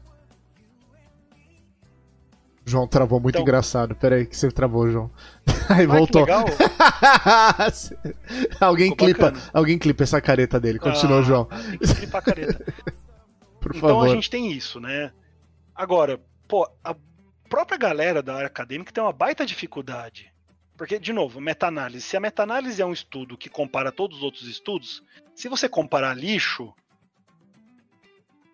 é uma boa meta-análise? Não, é lixo. Não. É lixo. Você tá pegando uma lupa e olhando lixo. Meta-análise de lixo é lixo. E como eu sei se é lixo? É, é difícil para burro você acessar esse tipo de conteúdo. Então, acho que faltou ao longo dos anos, acho que é uma autocrítica que tem sido muito feita na, no, entre os colegas da área, muita gente tem é, feito essa reflexão de que faltou um contato mais próximo e a ciência tem que ser livre, democrática, tem que, ter, tem que ser técnica, tem que seguir o método, mas tem que ser acessível, compreensível. Né? Uhum de outro ponto de vista, tem um ponto de vista da educação. E é uma crítica que eu, atendo muito criança e adolescente. Eu, eu, acho que o sistema educacional não colabora em nada com isso. Primeiro que a gente vem de um sistema que eu falo que nós somos viúvas da ditadura, né? Que é uma educação que saiu de um modelo ainda que tinha aulas de psicologia e tudo mais e foi uhum. para o modelo de aulas de obediência civil, né? Então você tem a escola que o cara tem que ficar quieto, tem que obedecer, tem que decorar e tem que corresponder àquele comportamento que é esperado para ele. Isso é péssimo, isso é completamente antagônico ao, ao, ao pensamento científico, de explorar, pesquisar, investigar, Sim. ser curioso. Isso é antagônico.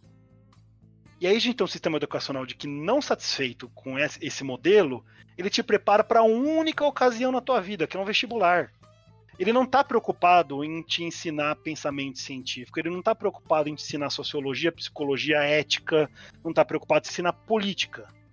A gente sai da faculdade, sem, da escola sem saber política, a gente há exceções, claro. Uhum. Tem pacientes meus, eu tenho três, quatro, não, três pacientes que têm escolas muito boas, né, que dão todo esse conteúdo para eles. Mas são assim, uma cereja no meio de, de, um, de uma estrada. Uhum. Né? Uh, então, escolas muito conteudistas que treinam para o vestibular e que não estão de fato preocupadas com tudo isso. Uma escola, em teoria, né, uh, no modelo que nem tem na Europa, os modelos um pouco mais atuais, está mais preocupada em trazer o indivíduo para o protagonismo e ele colaborar junto com, com a educação. Professores instigando o aluno a, a pesquisar, a procurar como checar, como verificar como validar se aquilo é não. Uh, se aquilo tem evidência ou não. E a gente não tem nada disso. A gente sai da, da escola ignorante político, ignorante social, ignorante cientista, tudo. É, é, é grotesco. A gente treina pro vestibular, passa no vestibular e vai pra faculdade. E aí chega outro show de horrores, né? Pra você ver como chega na faculdade, eu vou usar a faculdade de medicina como exemplo, que os médicos têm assim é, eu tenho muitos amigos médicos que são fantásticos, colegas da Santa Casa, mas tem um outro aí que, pelo amor de Deus, vindo pro YouTube pro Instagram falando umas bobagens, né? E não deixa de ser um efeito dessa faculdade que ainda vem com esse modelo da, da, do modelo técnico, do aprendizado por experimentação, de você seguir uma hierarquia, de você obedecer. De, eu já, já, já fui para muito hospital aconteceu em um hospital que eu, que eu fiz estágio, que eles tinham um negócio lá. Eu falei, ah, por que, que vocês fazem isso? Ah, porque é. Não, mas tá desatualizado, não, mas sempre foi assim. Não, mas tem, tem uns estudos. Não, mas o fulano, que é o médico de 70 anos, que Não, mas e é isso, não, não vai além. Então, nós não aprendemos a ter um pensamento científico. Não aprendemos. E, pelo jeito, não vamos. Né? As escolas ainda estão muito focadas em seguir uma apostila, em prender o professor a um, a um, a um modelo de que ele tem que cumprir tabela, porque ele tem que uhum. treinar o cara para passar no vestibular, a escola colocar no outdoor de que tantos passaram em medicina e vida que segue. Né? Uh, e na academia isso se propaga. O cara vai para academia e aí você tem médico na linha de frente da Covid falando umas besteiras fenomenais. É, por exemplo, eu estou aqui na linha de frente e eu tô vendo que 90% dos casos melhoram com cloroquina. hum, cloroquina é eficaz. Um, se 90% morresse, esse é um apocalipse. Uhum. 90% em média, eu tô chutando o número, mas 80, 90% dos casos melhoram. É que os outros por cento que morrem são muitos, porque muitos estão pegando a doença. Então não é cloroquina. Você pode dar chá de boldo, você pode colocar a Anitta pra cantar lá. Chupa house. É. Que é a questão da homeopatia. Ah, eu tomei homeopatia e melhorei. Você tem um sistema imunológico, você sabia disso, né? você, você tem... E é assim, se for uma pessoa que não é da área da saúde, eu até entendo de que, de novo, a educação não preparou essa pessoa uhum. para ter esse, esse, pensamento de tomar cuidado com o que a gente chama de é, amostra de realidade. Aconteceu comigo, logo é. Né? Sim. A gente, a, a, muitas pessoas ainda pensam dessa forma porque não, não tiveram outro tipo de, de, de, de, de orientação. Então, ah, funcionou comigo homeopatia, então funciona. Ah, todo mundo no meu bairro tá feliz, então o mundo inteiro tá feliz. Ah, na minha família ninguém votou no ciclano, então ninguém votou no ciclano. Uhum. Né? Ah, a realidade é essa. Uhum. Né? Gente, como se fosse representante do total. Uhum. Triste é ver médico fazendo isso. Ah, na minha clínica eu dou cloroquina. Você tá maluco? E aí a gente vê coisas do tipo, ah, se tiver no desespero, vale a pena. Aí é uma discussão ética que tem que ser feito de maneira adequada, mas uma coisa é a gente ter esse debate na área médica, outra coisa é isso virar saúde pública. Pode crer. O governo falar, não, vamos começar a dar isso então pra galera, porque tem uns Zé Ruela falando esse tipo de bobagem. A prefeitura. Desculpa se algum, desculpa se algum médico falar de cloroquina e se ofender com o que eu chamei ele de Zé Ruela, mas olha. Mas você é, é um Zé Ruela. É. E vai então, tomar no seu. Ah. Não, calma, Rock, Não, eu. Não é você, é. sou eu. Eu posso. Foda-se. Então, a, a questão é essa. Né? É, é, muito complicado. Então, a gente vê que desde a educação até a faculdade, a gente de fato não está preocupado em desenvolver essas habilidades. A uhum. própria academia, ainda, dependendo dos lugares, ainda está preocupada com hierarquia, com obediência. Não sai daquilo. Uhum. Né? E o cara não consegue perceber de que aquilo que ele observa não representa a realidade. Ele não consegue nem fazer a, a, o raciocínio lógico de que os 90% vão melhorar e que não é a cloroquina, que isso é uma falsa correlação. É a mesma coisa que eu olhar pro meu vizinho e todo dia ele faz ah, e chove. Olha, o Jorge faz chover. né? O Jorge faz chover. Correlação é um pens... uhum. a, correlação foi muito importante na evolução do homem, afinal de contas a gente a gente tenta dar sentido pro mundo, a gente tenta dar significado, a gente tenta explicar os fenômenos e muitas vezes a gente não tem aquilo que eu te falei, o repertório. Tá, teve um raio no céu, choveu, é, sei lá, é um deus. É ah, depois, depois eu vi que a galinha cantou, pô, quando a galinha canta, chove. A gente vai fazendo correlação, só que não é o suficiente. Quando meu joelho dói. Quando meu joelho dói. É. E não, mas não é o suficiente. A ciência uhum. vem para isso. A ciência vem para experimentar, para pesquisar, para ir a fundo. Que não basta correlacionar a psicologia mesmo, ela é fundada nas correlações, né? Muitos, muitos grandes cientistas do começo da psicologia começaram a desenvolver a própria ciência com correlação. Ah, tô vendo isso, tô acompanhando isso, tal. Só que não é o suficiente. Correlação pode ser um desastre se feito incorretamente. E a gente tem um monte de médico e de um governo que defende exercício de correlação. Absurdos, assim, arbitrários. Então, é um negócio muito, muito precário. Acho que até. Uh, disso que você tá falando, você vai pegar aí a. Eu lembro quando, quando o Jimmy nasceu, cara, que eu fui ler muito a respeito sobre criação tal. E. E falava, eu lembrava de muita coisa que eu li a respeito do tipo, mano, ele, ele, se ele abrir a, a tua, o teu armário de panelas, jogar as panelas no chão e começar a batucar, aquilo é ciência. É a criança explorando, evoluindo tal. E, e, aí até me levou, quando ele, na medida que ele foi crescendo, a pesquisar escolas, né? E eu descobri que tem uma escola em São Paulo que tem esse foco, assim, mas tipo. Pra eu descobrir que tem uma uma escola ah, em São Paulo que tem, preço, que tem o foco exatamente do tipo assim não a criança tem que explorar tipo não a idade de alfabetização é sete anos porque a criança não tem que saber ler e escrever antes disso ela tem que explorar o mundo ela não, tem que aprender é, uma é, porrada gente, de coisa e o cara essa coisa da, da, do preco da estimulação precoce não compram isso ah, meu filho três anos de idade estudando inglês Hã? É. Ok, pra quê? Tem, a gente tem momentos críticos do desenvolvimento, que daí a criança tem que ser estimulada, mas confundir o estimulação com da, fazer inglês com criança de 5 anos. Não.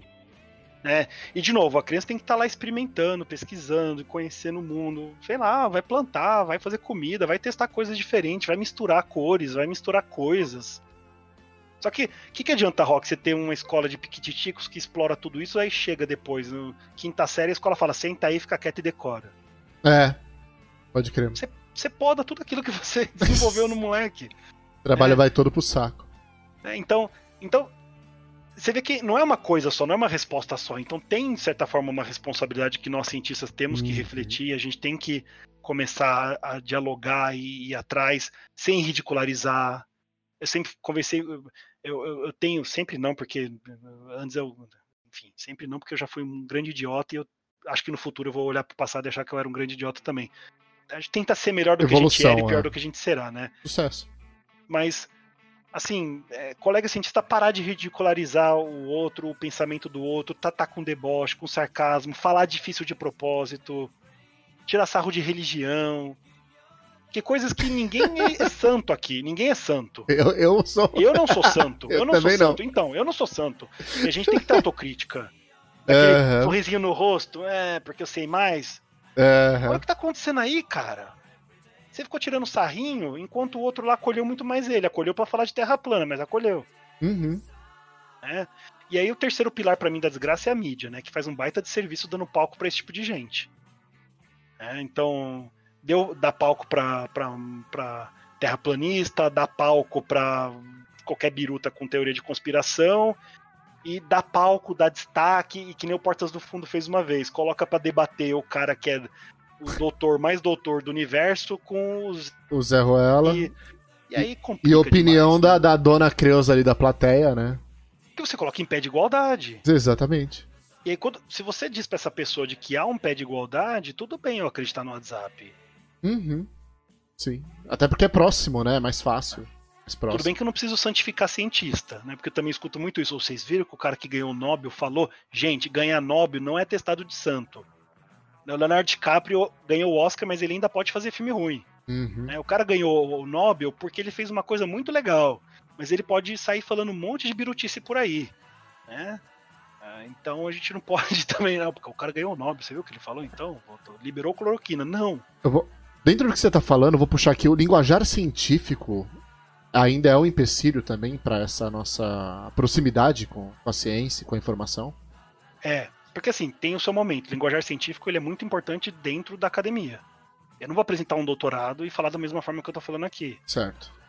Mas, uh, mesmo com meus alunos, né, no, no, na universidade, né, quando eu vou ensinar alguma coisa de neuro tal, a gente tenta ensinar o técnico, mas Cara, se eu tiver que usar meme e eu uso meme na minha aula, eu vou usar. Uhum. Se a gente for criar página no Instagram para os alunos criarem no Instagram a forma. Eu, eu, prefiro que os alunos tentem criar o conteúdo e eles me explicarem o que eles aprenderem do que o contrário. Né? Então, acho que a gente tem que procurar recursos e recursos e recursos, nem que a gente tenha que é, abandonar a, aquele linguajar técnico que porque a necessidade de utilizar o linguagem técnica é muito mais do cientista do que do cara que está escutando, que só quer entender. Uhum. A, a, passos curtos, a gente está mudando um pouco isso. Uh, assim, eu vejo hoje, por exemplo, o Neil deGrasse Tyson, que é uma figura. Ah, ele é sensacional. Que, que conversa com o povo, que, que, que ganhou uma mídia enorme, assim, tem trocentos vídeos dele engraçadérrimos, interessantes, falando sobre ciência e tal.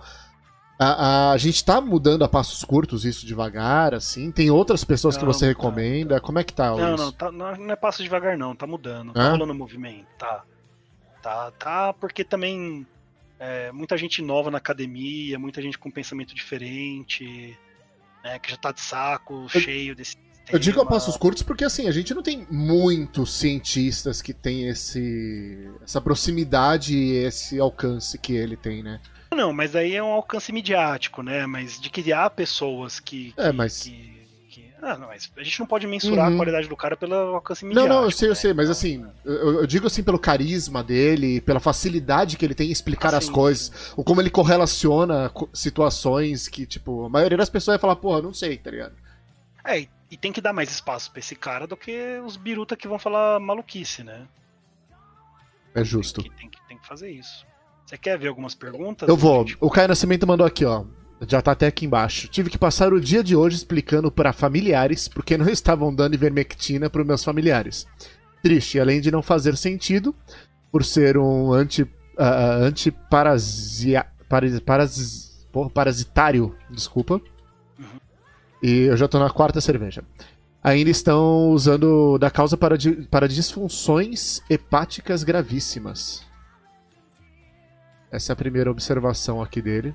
Sim, tem causa Cara, aí, aí ver... Você não viu a médica que fez, acho que foi uma inalação com cloroquina, alguma coisa assim? Caralho. E, matou o paciente? Não, eu não vi então, isso. É isso Puta que acontece que quando você pauta. É, isso é quando política pública é pseudociência. Quando você coloca no SUS cromoterapia. Ai, mas eu gosto de fazer cromoterapia, como como ok, se você tem dinheiro e você tem um plano de saúde, você vai no médico, você faz fazer alguma coisa a mais, não tem problema. O problema uhum. é quando vira saúde pública. Homeopatia não pode estar no SUS. Cromoterapia Sim. não pode estar no SUS. Reiki não pode estar no SUS. Uhum. Porque o cara que tá lá sem acesso às coisas, ele não tem nenhum medicamento e você bota ele numa sala com luz piscando. Tá maluco? Eu não tô dizendo para você não fazer. Né? A gente sabe que existem práticas que são até integrativas. Uhum. Mas essas práticas são para as pessoas que já têm, que estão obtendo acesso do tratamento básico. Sim. E a gente está falando de uma população que não tem. Senão a gente cai na mesma situação, por exemplo, do, do, Eu lembro de infância disso, cara. Do cara que era amigo do meu pai, tava com um câncer enorme, e aí ele largou tudo porque a, a congregação ali da igreja dele falou que eles iam orar e ele ia sobreviver. Não passou um mês e o cara tava no caixão. Sim. E eu acho que é a mesma coisa, você, você não precisa abandonar, você não pode abandonar o tratamento, né? O, o, que seja científico, mas se você achar que aquilo te faz bem, até porque tem uma questão psicológica, não tem, João? De... Tem, não, tá te fazendo bem, legal, é. mas de novo, né? Quem é você? Sim. Ah, eu sou o João que mora aqui na aclimação. Né? Então, ah, faz bem para mim, eu vou botar no SUS para as pessoas que estão precisando, desesperadas. Né? E de é novo, a gente é tá vivendo um momento né, onde as pessoas estão desesperadas. É uma doença gravíssima, está matando a rodo.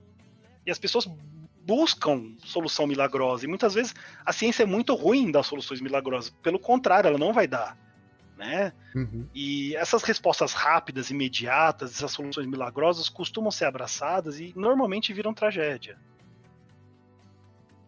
Então eu compreendo o tio que quer tomar cloroquina, porque ele tá morrendo de medo do negócio que tá acontecendo. Uhum. E não tem amparo de ninguém. O governo federal tá se lascando para ele. Né? Ao, ao, contrário, o governo federal tá falando para ele tomar essa porcaria. O governo federal tá estimulando ele a se contaminar de maneira equivocada. Então é, é ah. é, complicado. É que nem foi aquela, aquele. Eu não sei. Puta, qual é o nome do, daquela pílula do câncer, lembra? Né? Ah... Não lembro. Que falaram, ó, oh, agora temos esse. Era um comprimido, esse comprimido aqui cura o câncer, não sei o que. Um milhão da verba da ciência foi pra essa porcaria que já não tinha evidência. Aí começaram com essa história de, ah, mas o cara tá desesperado, pode dar, e não tinha evidência nenhuma. Eu não lembro disso. Eu, eu, eu, lembro que é, uma coisa que eu tava. Eu não lembro com quem que eu tava conversando, que morava nos Estados Unidos, falou que lá o, a população tinha a opção do cara se inscrever como cobaia para tratamento, ele ganhava uma grana para aquilo. E... Vamos trocar o termo cobaia, né? Só fazer um é, comentário. Desculpa. Meu primo, meu primo do câncer aqui. É, primo. fala aí. Ó, Valeu. É Guedes, é Guedes. Uh... Cobaia não é a palavra certa, né? Qual que Cobaia seria? não é a palavra certa. Você, você viu o negócio da Xuxa, né? Que a Xuxa foi lá e falou aquela pataquada horrorosa. Não vi. O que, o que, o que? Cara, é, isso, né? A gente precisa parar de, de novo, né? Acho que eu tava vendo a Anitta tatuar o cu na hora. Qual que foi a da Xuxa que eu não sei? Então, é isso. A Xuxa é uma apresentadora, ela não é nenhum Schopenhauer, né, gente? A gente uhum. não pode esperar dela que ela seja uma divulgadora científica. A gente tem que parar com isso. Jim Carrey é, é, Jim Carrey é contra a vacina, é anti-vacina. O cara não é Mário. cientista, o cara é ator. Um excelente ator. Eu adoro o Jim Carrey, eu amo ele de paixão, mas ele é anti-vacina, né? Uhum. E a gente precisa saber quem a gente escuta e dar voz para as pessoas corretas. E a gente costuma dar voz muito para pessoas que talvez não sejam as comunicadoras ideais, como Xuxa. Uhum. E ela foi falar que deveria então testar as vacinas, os medicamentos nos prisioneiros. Né? Sério, eu não ouvi há, isso. Há muito erro aí, né? Há muito erro. O primeiro erro é que, primeiro, Caralho. você não testa nada em ninguém sem o consentimento da pessoa. Ah, mas ele é prisioneiro. Ele já tá pagando a fiança dele. Uhum. O cara já foi julgado, ele tá sentenciado, ele tá pagando, mas ele continua sendo um ser humano, ele continua tendo direitos, uhum. ele já está pagando do ponto de vista das leis, né? O que, uhum. o, até mais, porque no Brasil a gente sabe que as leis né, não são muito justas. E é absurdo você pensar que você vai testar alguma coisa. Tô pensando na galera a favor da vacina querendo cometer um crime para tomar vacina primeiro, tá ligado? Não, é isso, isso, não, isso fazendo. Enfim. E aí a Xuxa continuou com a, com a grande, com a grande é. reflexão dela, e aí eu traço, trago outra reflexão. Quem falou que ciência é punição? Boa caramba, meu, a gente se mata no doutorado, no mestrado para ter participante no nosso projeto. E é isso, porque as pessoas falam, usam ciência como fosse uma punição. Minha irmã participou do, do, do, do, do da Coronavac. Foi ruim? Não, ela já tá protegida e eu não. né? Ah, participar de projeto científico é muito bom. Você contribui para a ciência, você é o primeiro a ter aquele, aquela intervenção. Você só vai fazer coisas que não te prejudiquem. A gente toma esse cuidado. Uhum. Ciência não é tortura. Ciência não é um mecanismo de tortura, não é um, não, não, não é, não é um mecanismo de violência. É, então, eu acho é, é tão errada a linha de raciocínio da Xuxa que eu nem sei por onde começar. Por isso que eu por isso que eu pego no pé do termo cobaia, porque não é cobaia, é participante de pesquisa, e você só participa se você consente. E para participar, tem um comitê de ética ferrado que vai ler todas as linhas do meu projeto para garantir de que não vai acontecer absolutamente nada com o rock. Isso aqui. Porque se acontecer, ó, eu tô ferrado, porque a ciência já fez as uhum. cagadas no passado. A ciência não é inocente, né?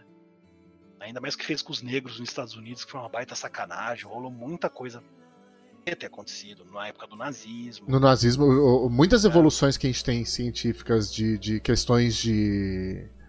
De não, tratamento de não. frio, coisa assim. Eu, eu tava, pelo menos eu tava vendo um documentário sobre isso, é... falando que eles testavam em judeus, obviamente. Não, eles testaram, mas você não vai atribuir muita evolução a ah, não, isso, saca? Porque, porque de novo, é, eu já vi esses documentários, né? É. Eu quero os dados.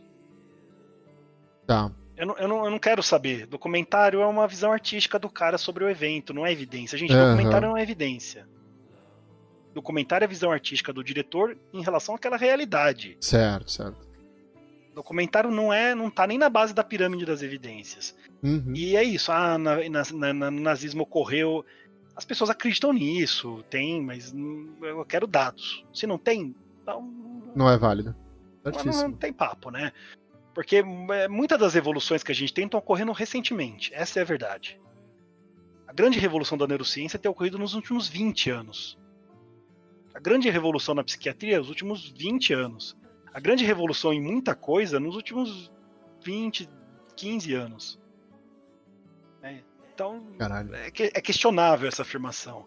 Então, de novo, né? A ciência já pagou o preço, a gente hoje tem um direito dos animais dentro das pesquisas, direitos dos humanos dentro das pesquisas.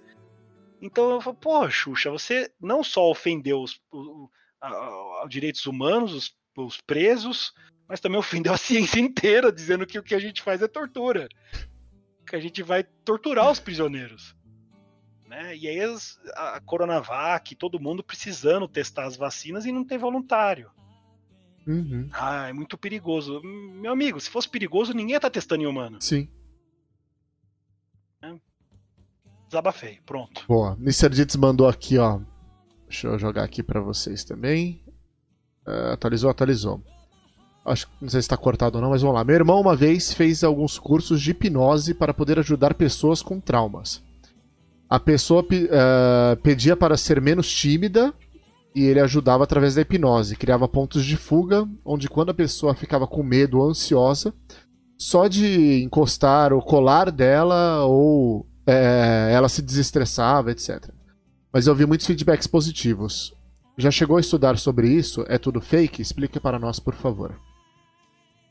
Sinceramente, desculpa, eu dei uma risada aqui porque eu tô vendo um comentário ilustríssimo da galera falando que a Xuxa é ariana, por isso que ela é assim. é. Boa, tá boa. Tá explicado, gente. Valeu. Obrigado, primo. é, hipnose. Uh, eu tenho pouco contato uh, com a hipnose, o contato que eu tenho, digo, presencialmente, né? Já tentei passar por hipnose, não funcionou muito comigo. Uh, mas eu acho que é por conta de que eu não consigo relaxar, então a hipnose espera-se que você consiga relaxar. não. Uh, meu avô fazia hipnose porque ele era dentista, e na época dele não tinha muito anestésico, e meu, meu avô já me hipnotizou quando era criança. Hipnose, pra gente, é uma técnica de relaxamento.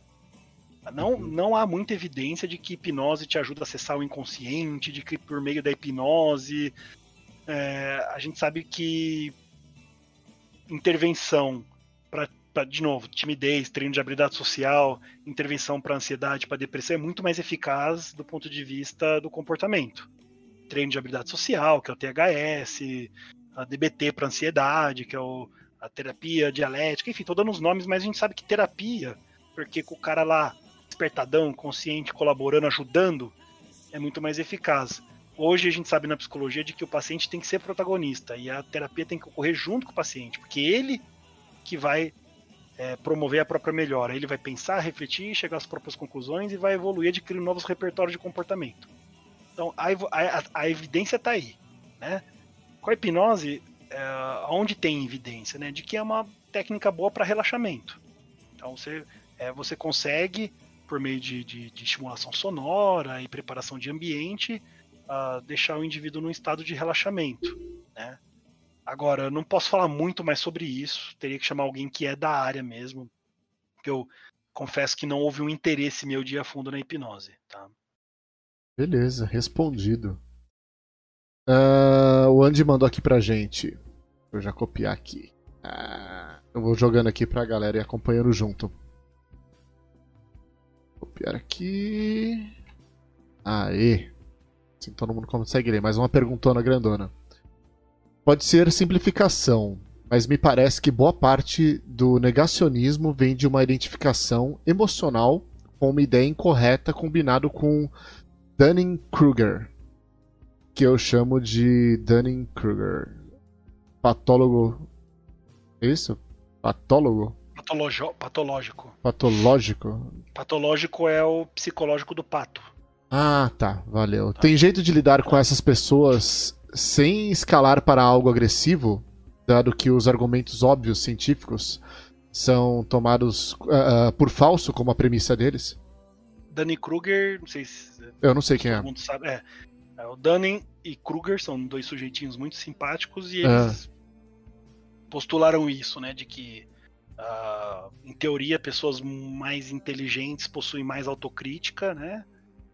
Uh, faz sentido, a pessoa tem mais repertório, e a inteligência já é um conceito questionável, porque na neuropsicologia, inteligência é um construto teórico, ou seja, é uma palavra que contempla algumas habilidades específicas, que não diz muito a respeito de muita coisa do ponto de vista funcional. Então, ou seja, você falar fazer um teste de inteligência da baixo não significa que a pessoa tem deficiência intelectual. Hoje em dia não mais. Você tem que fazer a avaliação do funcionamento dela, como ela interage no dia a dia, as coisas que ela faz, etc, né? Só para ver se Então, o que eles dizem é, o cara quanto menos repertório, quanto menos inteligente, menos autocrítica ele tem. Então é aí que rola esse efeito Dunning-Kruger, né? tem colegas que questionam, não consideram isso uma coisa muito científica, né? Mas não deixa de ser um conceito interessante, né? Agora, é claro que a pessoa, se ela tem mais repertório, se ela estuda bastante, se esforça, tem bastante repertório, pode ser que ela tenha, desenvolva mais autocrítica, né? Ah, então, o negacionismo de uma identificação, sim, né? É, muito desse negacionismo que a gente vem do Brasil vem de uma identificação política, de uma identificação ideológica, de uma identificação é, religiosa, algumas vezes.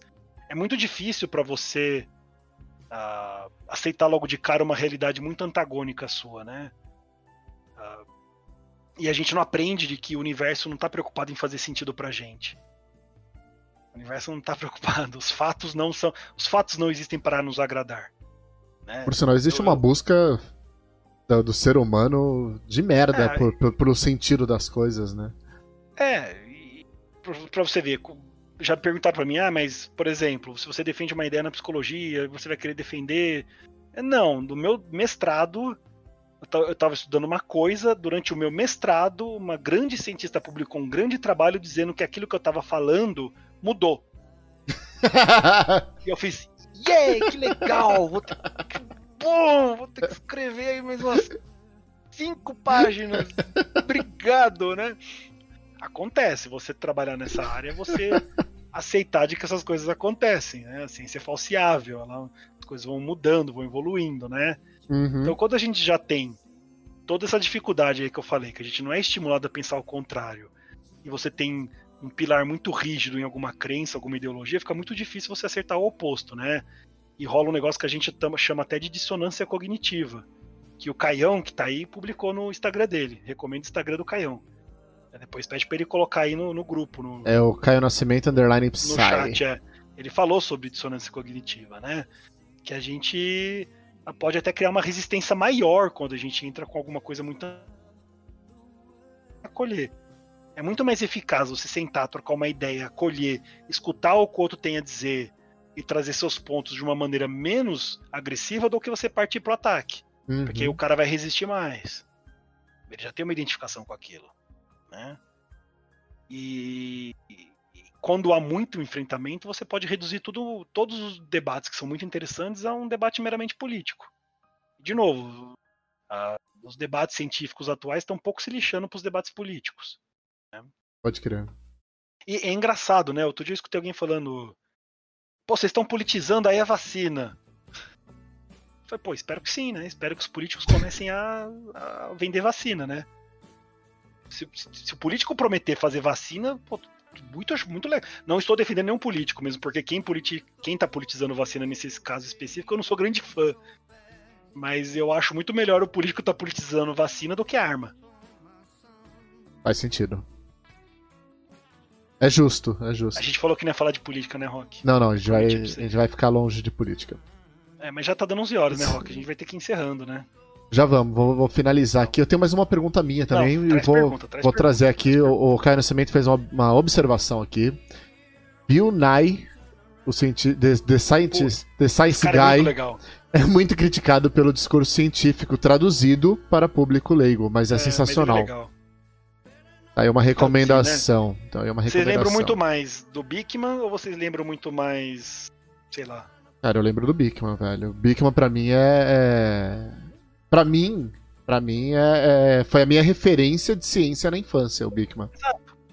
É, ciência pode ser divertida, é o lema do, uhum. do, projeto lá da Santa Casa. O tratamento pode ser divertido, a ciência pode ser divertida e deve. E deve. Né? Eu ah. adoro o Nye, acho ele fantástico. Quem critica ele é, é porque não faz Fa melhor. Faça, me é, você vai lá, faça melhor. É, faça melhor. Né? Aqui, o Axel mandou. Você tinha comentado sobre experimentos com bebês. Como funciona a ética nos experimentos nessa área? É complicado prever o que pode causar algum dano ou não? Ah, os experimentos com, com bebês, eles são muito tranquilinhos, né? Do ponto de vista da psicologia, né? É você colocar o bebezinho para ver fantoche da minha área, né? É risco mínimo, risco mínimo. Tá. Mas mesmo assim, se o bebê começou a chorar e não quer participar, libera. No meu mestrado, eu lidava com crianças de 3 a 4 anos de idade. É, meu sobrinho participou. E, e aí eu coloco eles para ver um, um, Porque a gente analisa pelo padrão de é, visualização, né? Quanto mais ele olha para uma coisa, quanto tempo ele fixa, isso já traz muitas informações para gente. Então, com criança, com todos os seres humanos, é muito cuidadoso o que a gente faz. A gente tem que prever o risco sim. E tem todo um método, tem todo um critério para você prever os riscos. E você tem que colocar todos os riscos possíveis e inimagináveis. Mesmo se o meu trabalho é sentar e ver um desenho animado, mesmo se o seu trabalho é sentar e ver um desenho animado. Você tem que prever o simples risco dele não estar tá afim de fazer. O risco dele não, não querer estar tá na sala. Uhum. E ninguém é obrigado a participar de nenhum experimento. Então, se a criança demonstra o mínimo de incômodo e fala para mim não quero entrar, tá bom. Beleza. É. Vamos pra. Não, acho que foi, foi ótimo. A Farofeira mandou aqui. Copiar ela aqui. O que você acha sobre o fator de impacto em periódicos? Você considera uma forma confiável de se adquirir informações científicas de qualidade? A sua cara acho que respondeu já. Ah, não, é questionável. É questionável. É, um, é uma maneira que as pessoas estão buscando. É, o que é de impacto, né? É, eles, eles procuraram um jeito de medir uh, como se fosse a qualidade da revista. Vou tentar traduzir. Então, ah, essa revista tem um fator de impacto tal, significa que ela tem muito alcance, de que ela é uma boa uhum. revista, que, que ela, como se o impacto dela fosse muito bom, né? É questionável. Porque algumas áreas publicam muito mais do que outras, outras áreas é, publicam menos, mas não necessariamente publicam coisas inferiores. É, e tem, tem, tem, várias coisas que, que o pessoal critica muito, então ainda não é o melhor sistema para você avaliar a qualidade. É, uh, enfim, é só, só resumão, assim, mas. Porque é, essa debate do fator de impacto já foi um, debate de mais de horas que a gente teve, no, não dá para resumir aqui, mas é difícil avaliar o impacto ainda, da maneira que eles. O pessoal da Humanas publica diferente do pessoal é, da, da, genética, que publica diferente do pessoal da psico, que publica diferente, e o fator de impacto não considera muito certas questões individuais. Né? Beleza, eu vou puxar uma observação do Vitor Guedes aqui que ele mandou. Quanto mais você sabe de um assunto, mais você sabe que não sabe. Então idiotas se acham autoridades. Verdade, isso é verdade. Gostei, gostei pra caralho. Verdade, eu, eu, eu, eu, eu, eu tenho percebido isso, assim, né? Uh, pô, já tô no doutorado, as pessoas, nossa, tá doutorado. Gente, eu duvido de tudo que eu penso. Sempre acho que eu não estudo o suficiente. É, eu falei pro Rock antes de vir aqui, ele falou: Ó, oh, vamos fazer pergunta XYZ de vacina. Eu não sou uma autoridade em vacina, uhum. eu não uhum. entendo de vacina. Eu leio artigo científico, sei. Muito pelo contrário, assim. Eu sei algumas coisas sobre vacina, sobre como eu falei, o Rock veio perguntar da eficácia da vacina, isso eu sabia explicar tal, mas. Essa é uma boa de a gente discutir um pouco, porque tem uma. Vamos, vamos falar um pouquinho de fake news, João? Posso puxar um pouco isso? Mas a gente acabou de falar disso. Não sei, mas eu, eu quero ir mais a fundo nessa porra. Porque, por exemplo, tem então, muita. Vamos a fundo, vamos a vamos fundo. a fundo. Vamos botar no difícil aqui. Ah, ah, tem muita gente falando dessa questão da eficácia da vacina, né? Que você levantou agora. Ah, mas a vacina é 50%, ah, mas é 70%, ah, não sei o que, blá blá. Só que não é só isso, né, João? Explica aí pra nós, por favor. Você é que o é... que dá a gente ficar procurando o X e não aprender estatística na escola, né? Tô brincando. Mas... Eu, eu, falei isso no outro podcast hoje, que eles estavam falando também sobre ciência. Eu falei, eu falei, pô, o filho da puta série escola não sabe nem lidar não, com é porcentagem. É, não sabe, mas como é que. É culpa dele. É, mas... A Dilma quis falar do 30% do 30% se embananou, porra, e ela tava certa, ela não tava errada, isso que era o pior. ela errou no cálculo, mas ela eu, não tava errada no que ela tava falando. Dia mostrou o vídeo dela, eu escutando assim, eu fiquei olhando e falei, caramba, entendi o que ela quis dizer. Uhum. Eu também. Ela falou certo, ela falou certo é. ela, ela se perdeu, mas ela tava certa. Tem uma galera tipo, nossa, Dilma, que absurdo, olha lá. Tipo, não, mas ela tava certa, tá ligado? Isso que era pior, coitada. É que a, a dificuldade da Dilma nessa fala era que ela tava pensando enquanto ela falava. A dificuldade da Dilma é ser a é. Dilma, velho, porque ela falava tanto. Não, não, mas eu tenho, eu tenho, um amigo que é assim, Rock, que o cara é. vai falar coisa para você e ele começa a pensar enquanto. Ele organiza o pensamento falando. E aí fica uma coisa confusa. Uhum. Até ele chegar à conclusão do que ele quer, você já nem sabe onde você tá. É, é, é que eu tô falando que a Dilma não é científica, afinal de contas, as mulheres sapiens vão, vão concordar comigo que ela não é. Mas o do 50% é assim. É, vamos lá. Eu vi isso, né? Ah, Coronavac, 50%. Eu não lembro das porcentagens, eu sou ruim de guardar tá. dados, né? Nem, nem é o mas, foco. É, é, mas assim, gente, 50% de eficácia não significa que 50% vai morrer e 50% não vai. Isso não, tá errado. Significa que rock tomando a Coronavac, a vacininha dele, tem 50% de chance dele se imunizar. Significa que ele tem 50% de chance de não ter nada. Uhum. Né? Significa que de cada 100 pessoas, 50 não. Não existe esse cálculo. Não é assim que funciona essa estatística. A cada 1.500, então não. Tá errado. Esse 50% é um cálculo individual. Você certo. pode ter um grupo de 100 pessoas que todo mundo tá sucesso e um grupo de 100 que não rolou. Mas espera lá. 50% da vacina te imunizar. Significa de que o vírus vai bater e ir embora. Vai, uhul, né? Uhum. É. Aí a outra porcentagem. Acho que se eu não me engano será 70, 80. Sou, de novo, eu sou ruim com esses números. Tá. Há uma porcentagem muito segura de você não desenvolver sintomas. Então o vírus vem, tá em você, só que seu corpo tá. É, uhum. Dane.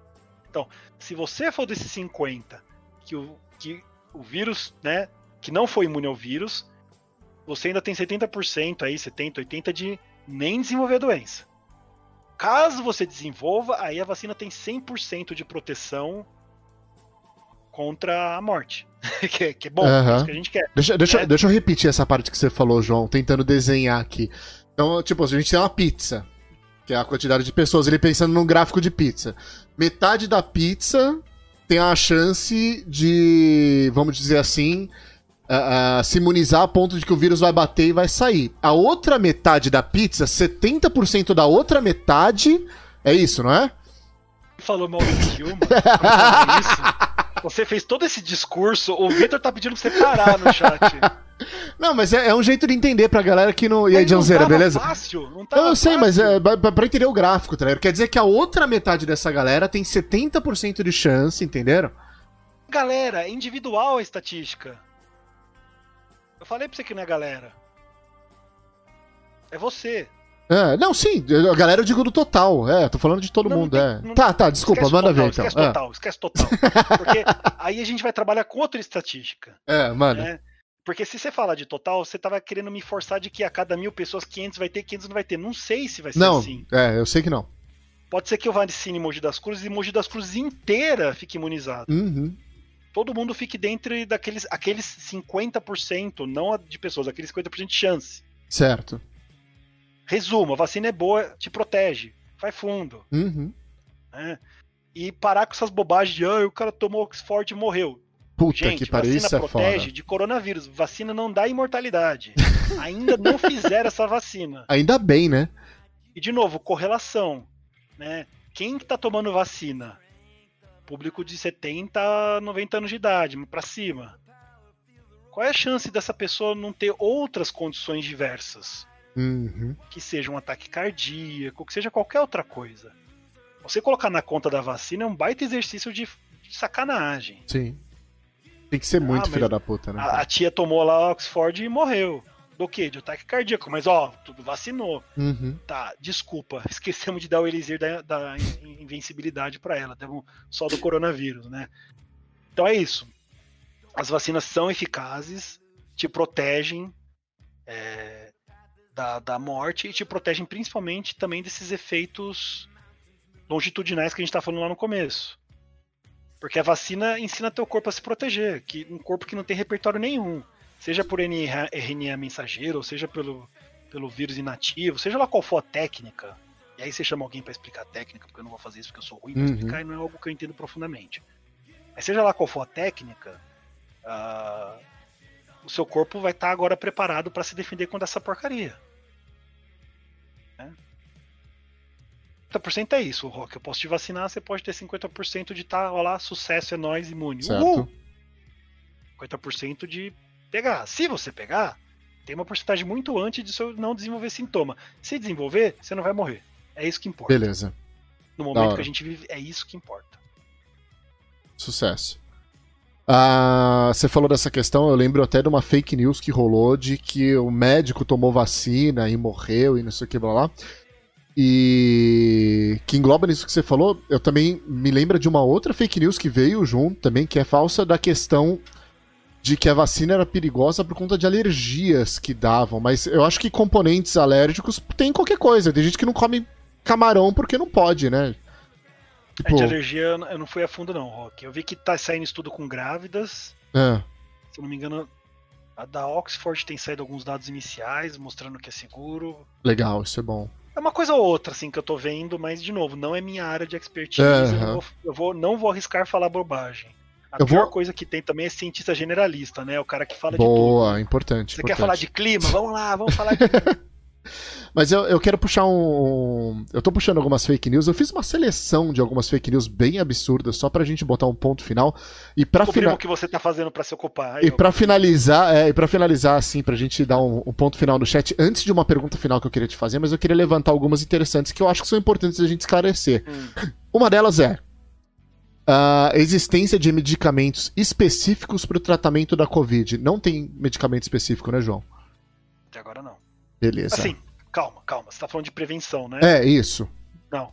Tá. E também. Tem, tem, tem os medicamentos que já se usa no hospital tá. pra ajudar o cara que tá lá. Mas ele não é específico da. Beleza, não. tá. Mano, nada pra Covid. Tratamentos precoces. Que nem tem pro H1N1. H1N1 tem, né? O medicamento.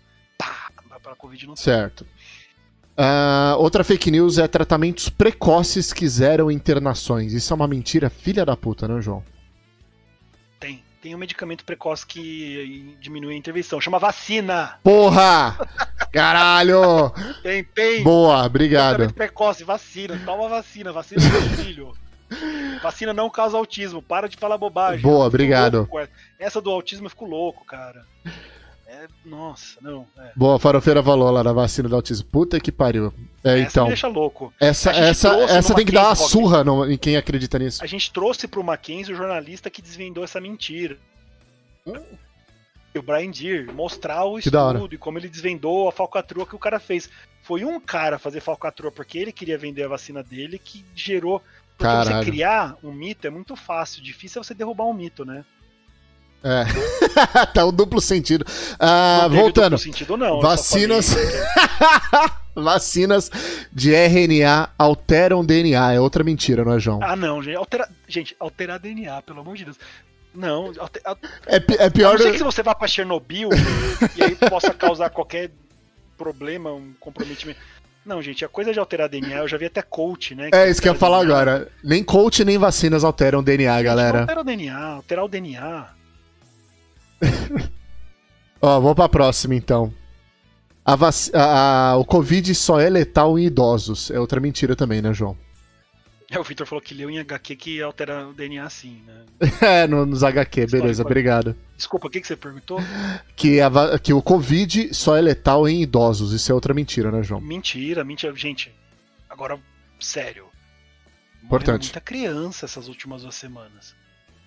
Eu tô eu tô com esse meu humor, assim, é, nessas últimas semanas, porque a gente tem visto, né? De novo, tenho contato com a galera do hospital, eu não tô indo lá, mas é muita desgraça. Jovem internado, bebê que foi entubado, não tem essa não. E essa segunda cepa aí, porque o Brasil é isso, né? Vamos lá, pega o vírus dos caras e vamos melhorar aí, porque uh, tá perigosíssimo. Reinfecção existe da Covid, sim. Ah, eu já peguei. Não tem nada a ver, essa, você pode pegar de novo. Essa era a próxima da lista. grande de você pegar. É, reinfecção existe e essa nova cepa é pior ainda. Tá vindo violenta. Então, a gente tá 3.800 mortos por dia, tem criança, tem adolescente, grupo de risco, obviamente pessoas que têm condições que podem comprometer prejudica muito, mas tem pessoas saudáveis também morrendo. Tem essa não. Você acha que o, o, É uma pergunta minha, nada a ver com as calças, posso estar tremendamente errado, mas vou, vou arriscar. Você acha que a, a infecção já começa a rir, ó lá. quando o cara começa. Primo, quando o cara começa a pergunta assim. Primo, desculpa, desculpa. Não, tá, beleza. quando o cara começa a rir. Não, o que, que seu primo falou então, antes de eu fazer a pergunta, porra? Sei lá. Olha aí, meu bem, prudência e o dinheiro no bolso, canja de galinha não faz mal pra ninguém. Não, não, desce, É outra. Desce, desce. Coloca o saco no micro-ondas que deve alterar também. É essa? DNA. tá, beleza. Você acha que a, a, a, reinfecção é mais difícil da gente mensurar por conta de que provavelmente a pessoa que pega pela segunda vez tem mais chance dela ser assintomática ou não? A gente não tá nem medindo a infecção. A então eu não tô falando merda, então, né? Não, a gente, a gente tem uma baita subnotificação de caso. Eu duvido que esteja 300 mil. Tá, beleza. Hum, a gente tem uma baita subnotificação. E aí eu emendo contra, contra fake news. Pessoas sintomáticas. Só pessoas sintomáticas que transmitem. Isso é mentira também, né? Mentira. Assintomáticos também transmitem, né? Ah, você não quer entrar em política, vamos lá. Máscaras causam danos neurológicos irreversíveis. É em quem outra... fala pra usar causa. Em quem fala pra não usar causa. Ah, beleza, obrigado. Não, gente, Usem máscaras, é porque, porra. Máscara é a coisa mais segura. Por sinal, o novo normal acho que tem a ver com isso, né? Acho que vai, vai se criar uma consciência de que se eu tô gripado, eu vou sair de máscara para trabalhar. Acho que é um novo normal que a gente já vê em alguns países, né? É, os países adiáticos, que é bom, né? fazem isso. Eu acho bom tirar o sapato uhum. para entrar em casa. Que bom, né? Não traz sujeira da rua pra dentro de casa, lavar as coisas que compra no supermercado. Esses hábitos seriam bons ficar, né? Mas máscara, gente, máscara, usa máscara. Usem máscara. máscara causa mais dano. Não, não sei de onde tiraram isso. Lógico que não. Do cu do. Não vou falar.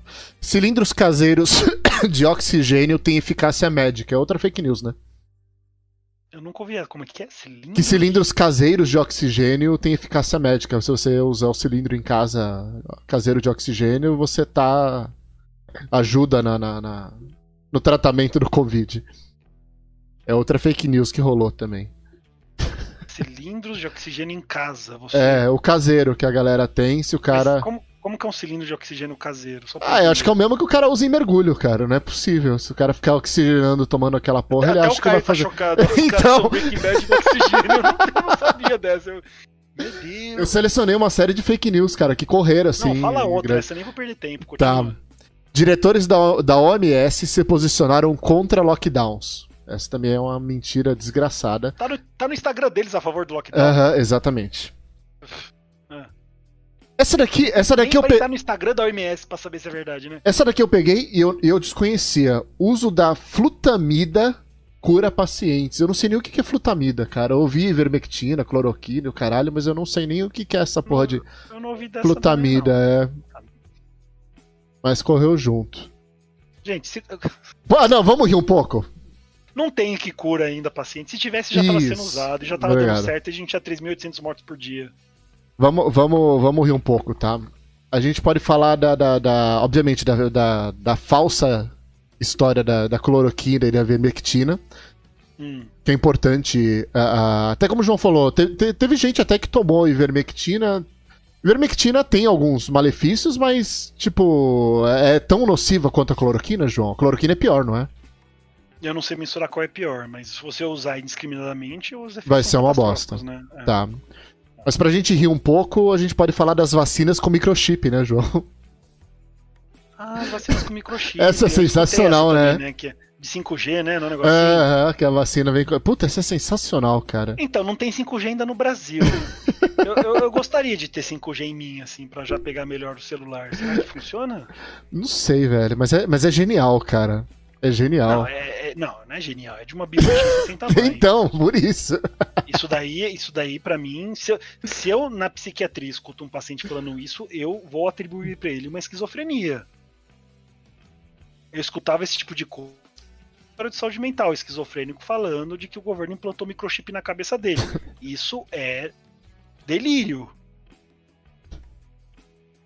Isso não, é justo. Não é Ô, ô Nilton, eu não sei de qual que você tá falando, por favor, seja mais específico. Ah, confirmado que o coronavírus foi criado em laboratório. Isso é outra fake news, né, João? Gente, pelo amor de Deus, lógico que não, né?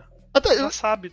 Já, já, já era conhecido o coronavírus, já conhecia-se mais ou menos a, a, a, família do coronavírus já é antigo, né?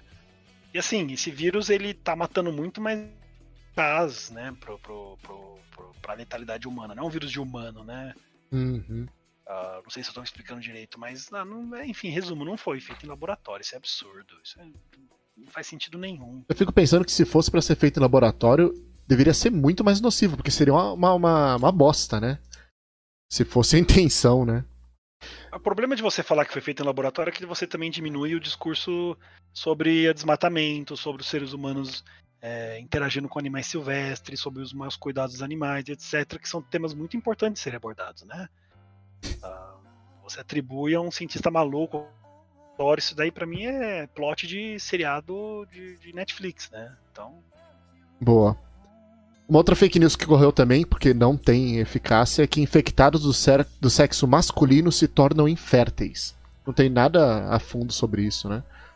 Por sinal, acho que tem muita coisa que a gente vai ainda descobrir do coronavírus. Eu, eu vi um estudo muito interessante hum. já há um tempo falando que Covid tinha uma correlação aí de Covid com impotência. É mesmo? O que, eu, o que eu achei muito interessante que eu falei na época, bom, vamos compartilhar, quem sabe agora que um bando de, de macho lá em Brasília falou, opa! Oh! vamos, vamos dar um jeito aqui. É, mas ainda era muito. Eu, eu não, não fui mais adiante, era um estudo de dados preliminares, eu não fui, não fui mais além disso, né? Mas de, de infertilidade eu não, não vi nada não, não saberia te dizer.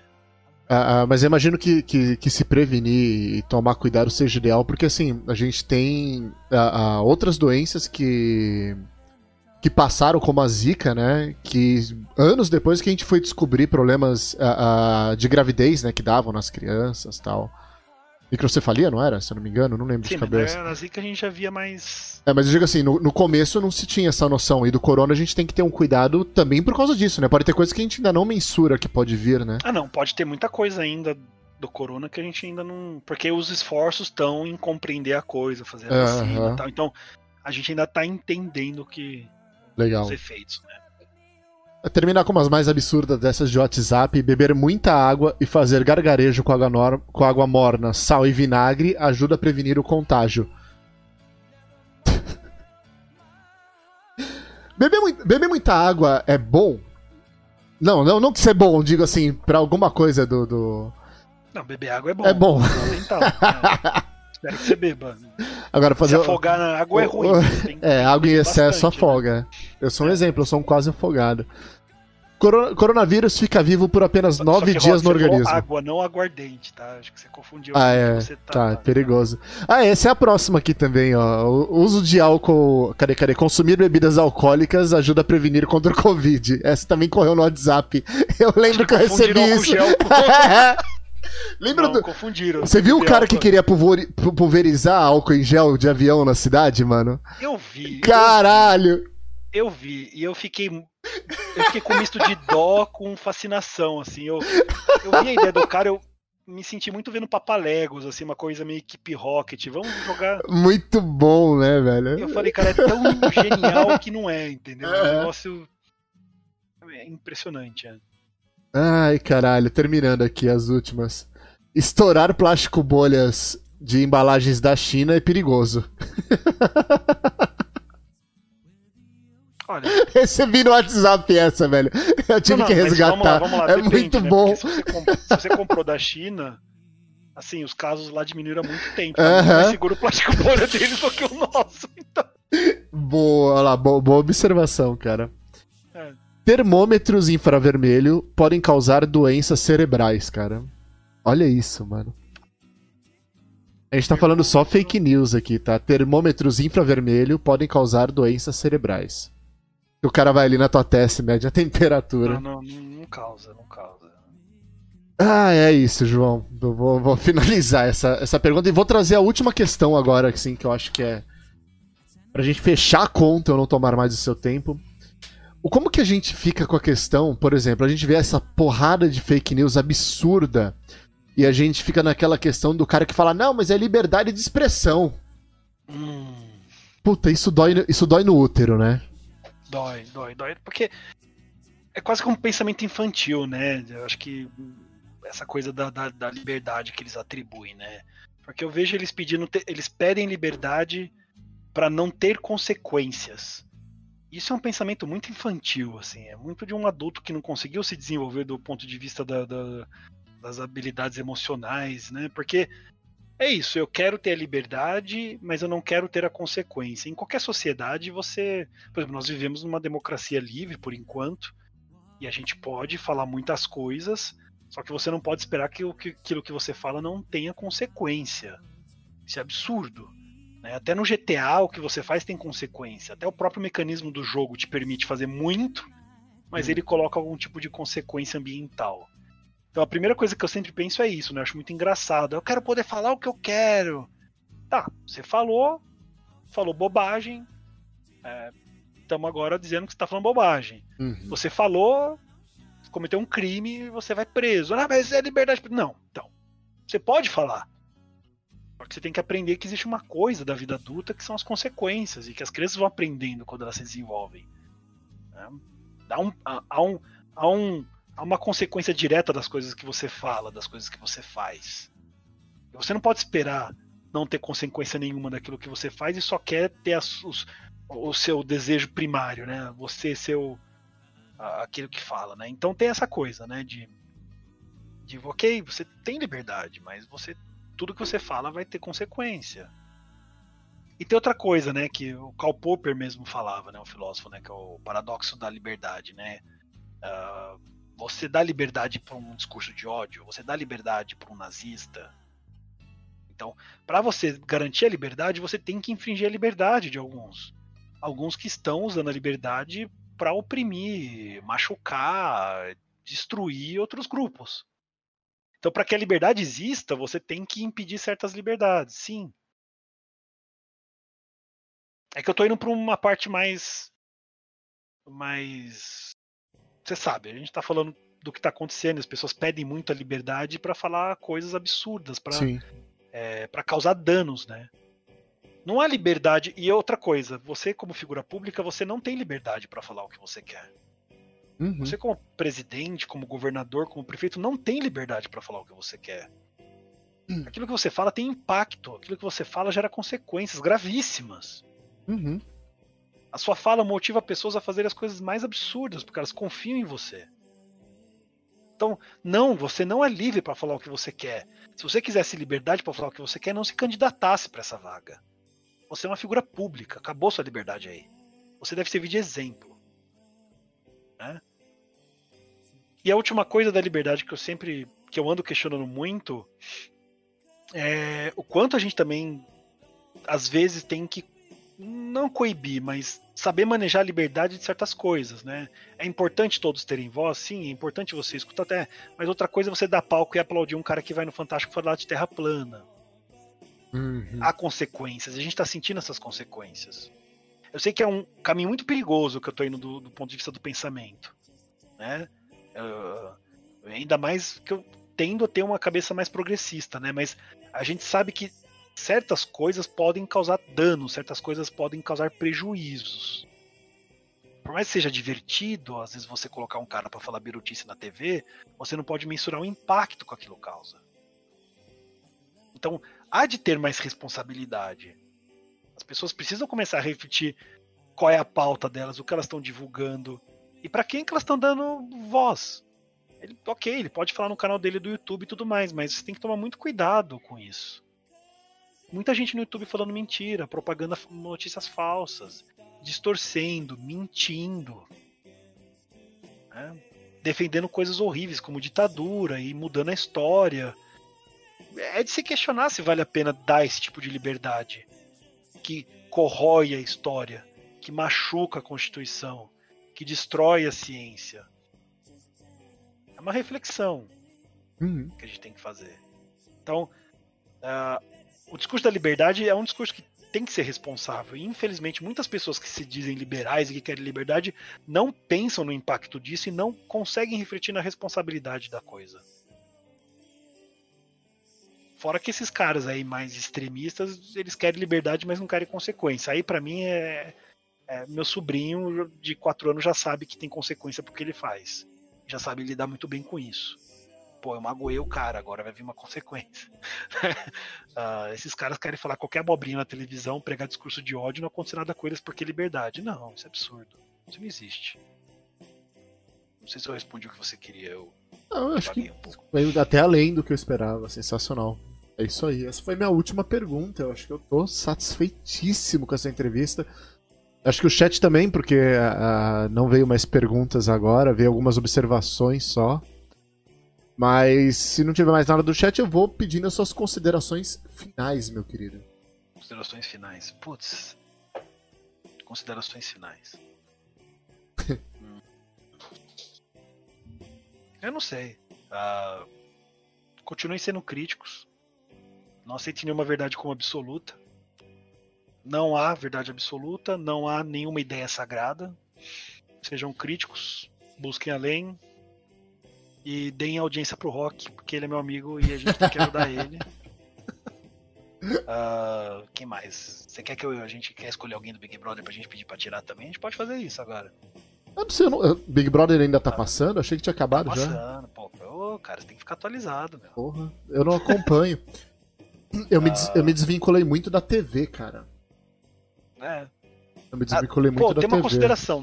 Vejam o programa do Netflix, mandou bem, é muito bom. Boa. É sensacional, as temporadas Boa. vão melhorando. Vejam Falcão e o Soldado Invernal também tá bem legal. Essas são considerações. E o filme, outra consideração que eu tô chocado, eu tô em choque, porque Liga da Justiça do Zack Snyder é realmente melhor. Eu não sei, eu não tô sabendo lidar com isso, porque eu tinha certeza que ia ser ruim. Eu tava falando que ia ser uma bomba. Eu assisti e acabou e eu fiquei. Hum. hum. E para mim foi uma experiência muito de humildade. Assim. de tomar cuidado com as previsões, né? De ler o futuro. Mas acho que é isso. A Farofeira perguntou quando que vai retornar o Bota no Difícil. A gente tem nesse sábado agora, não é o convidado da semana, é o talk show, tá? Uh, uh, lembrando que são dois quadros diferentes. Talk show é um programa mais bagunçado e mais divertido, e aqui o convidado da semana é um programa mais sério, apesar de ser um pouco bagunçado, mas os assuntos são mais sérios. Tem, um, tem uma preocupação aqui científica e. Enfim. Aqui é mais. Você tá se defendendo Fala quem vem sábado, Rock, fala logo. Sábado vem o Henry Codex que tá aí no chat, acabou Aê! de mandar um i. Que falou que o, que o João é lindo.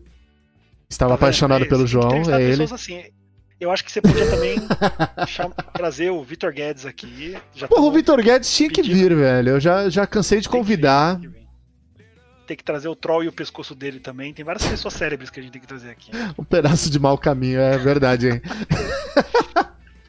O, o, o Vitor Guedes, o Vitor Sugimoto também já convidei, esperando ele dar, dar o ar da graça. Sugimoto, o Vitor Sugimoto é, é outro, é, tem toda a religião dele, né? Ele é líder, líder do culto Sugimoto. O líder do é... culto Sugimoto. Pra quem nunca ouviu falar, é porque, é, nu, é porque nunca jogou. Esqueci o Civilization com a gente, né, cara? Civilization. A Farofeira mandou: o João deveria retornar e falar sobre política e ciência. Caralho, chegar ah, com os ah, dois pés no peito, hein? Caralho, eu, eu, vou, eu vou falar que eu aceito ele, viu? Não vou falar, não. Falar política. Não, mas daí se a gente vai falar de. Já que é pra atacar o teor falando de política, mete o Caio aqui vamos, vamos junto. Ah, a gente pode fazer um bem bolado, chama nessa, uma galera. Eu não vou entrar nessa sozinho, não. Se eu falar de política e ciência, eu vou puxar o Caio, vou puxar uns três. Né? Chama uma galera, faz aquela conferência. A gente faz aqui no canal de reunião, aqui, ó. Tem até o que foi, olha lá, o canal de reunião. Aê! Que dá pra reunir uma galera aqui, ó. Aí, ó. Faz até no canal de reunião aqui, porra. Não, vamos, vamos puxar uns três aí pra falar. Ah, assim, caralho. Puxa, o João também, que é o pesquisador da Santa Casa Boa. que tá nos Estados Unidos. É. Ó, o Caio já falou que topa lá, só a favor. Beleza. Aí, aí, aí, aí, a gente chega com voador, os dois pés no peito. E é isso aí. É, estudo sobre filosofia e economia já faz nove anos, o Henry mandou. Porra, cola junto então. Aí, ó. E... Bora, bora, bora causar, então. Bora causar. Criar o caos. João, muito obrigado, velho. Adorei. Foi sensacional. É sempre bom tê-lo aqui no programa. Muito obrigado, bom. Rock. A, a Farofeira falou que vai adorar assistir. Galera, finalizando aqui. Pra galera não esquecer, por favor, se você tem o Prime, uh, assina o Amazon Prime. É facinho vincular a sua conta do Prime aqui, tá? Deixa eu mandar o vídeo aqui para vocês, para não esquecer. Ajude o canal, por favor. Ajude o canal. É tão simples ajudar o canal, mano. Deixa eu mandar aqui, é, ó. É muito simples assim, Rock. É três minutos, cara. No máximo quatro. Você vai levar para vincular a conta do Prime com a conta do, do, da Twitch. E aí você manda pra gente. Ó, vou mandar o videozinho aqui. Deixa eu ver, cadê, cadê o vídeo? Tá aqui, ó. O vídeo tem três minutos e meio, cara. Olha que beleza. Mas ele é mó safado, ele não renova sozinho. Então, isso é uma putaria, né, cara? Tem Mas a... renovando. Você tem que todo mês. todo mês renovar, pô, é sacanagem. É, isso, isso é meio chato mesmo. Todo mês você, você volta e renova. Mas assim, eu acho essa, o legal dessa parte é que se você tem um outro streamer que você gosta, você pode renovar pro outro também. Renova aqui no canal, assistiu outra coisa, renova lá no outro. Ó, o vídeo tá aí, mandei para vocês. Então quem tiver Prime Video e é gratuito, eu, você não gasta nem um real a, a mais. fazer barulhinho nas entrevistas? Como assim fazer barulhinho? Conta pra gente. Ah, eu vivo querendo clicar aplauso aqui e você não deixa. Não tem aplauso aqui? Não, quando o Caio tava aqui eu queria clicar uns aplausos aí pra atrapalhar, mas não dava, ó. Ah, tá. É pra atrapalhar, não deixa mesmo. Tinha, tem, aí, tinha aqui abaixo no sobre. Ah, não. Tem o, o, no sobre aqui abaixo. Tem os áudios que você gasta pontos do canal pra, pra consumir pra fazer o bebê. É como se eu não ficasse bêbado durante as entrevistas, mas eu posso ficar é, mais. Nossa, é rock, bebe, uh, que uh, coisa rara. Mas eu posso Deus, ficar né? mais. Tipo, você pode mandar o bebê vodka. ponto pra você beber, tá desperdiçando ponto, né? Mas ajuda eu ficar mais louco, eu tenho que virar coloca, um shot. Coloca assim, Rock, bebe água, se hidrate. Aí eu quero ver. Ah, eu não, eu não bebo água porque os peixes transam na água e água é nojento. Coloca, coloca assim, paga 500 moedinhas, o Rock faz um pó de chinelo. Caralho. Você quer me ver mal, né? Tá, tá lançado o desafio. O, Ca... o Caio mandou, dessa vez eu não fui silenciado. Na, na... Não foi, não foi é, o, Chico, o Chico não silenciou ele, cara. ele, ele causou. Você não tenha falado ele causou na live do, do, do, do Cold, velho. Aí ele tomou um timeout lá de não sei quantos minutos do Chico. Da hora, da hora. Tá vendo? É isso que a gente aprende, né? Botou ele na parede para pensar ali. Então, não beleza, tem, rock, não tem um sininho, sininho que te lembra de renovar? Não tem, Farofeira. Infelizmente não tem. Não tem. tem. que vir aqui, tem que ficar acompanhando o rock. Qual horário será? Será às 15 horas. 15 horas, farofeiro. Olha a cara do João desapontado. no! Uai, valeu, obrigado. João, obrigado, meu querido. Vou encerrando por aqui. Muito obrigado de coração. Foi extremamente obrigado, bom. Rock, eu adorei, eu adorei demais. É sempre, é sempre bom, velho. É sempre bom. E é isso. Fiquem aí, a gente vai mandar uma raid aqui. A gente vai continuar com uma raid. Um grande abraço, João. Valeu, até a próxima. E é isso. Rock. Fala, João. Valeu, galera. Até mais. Fui!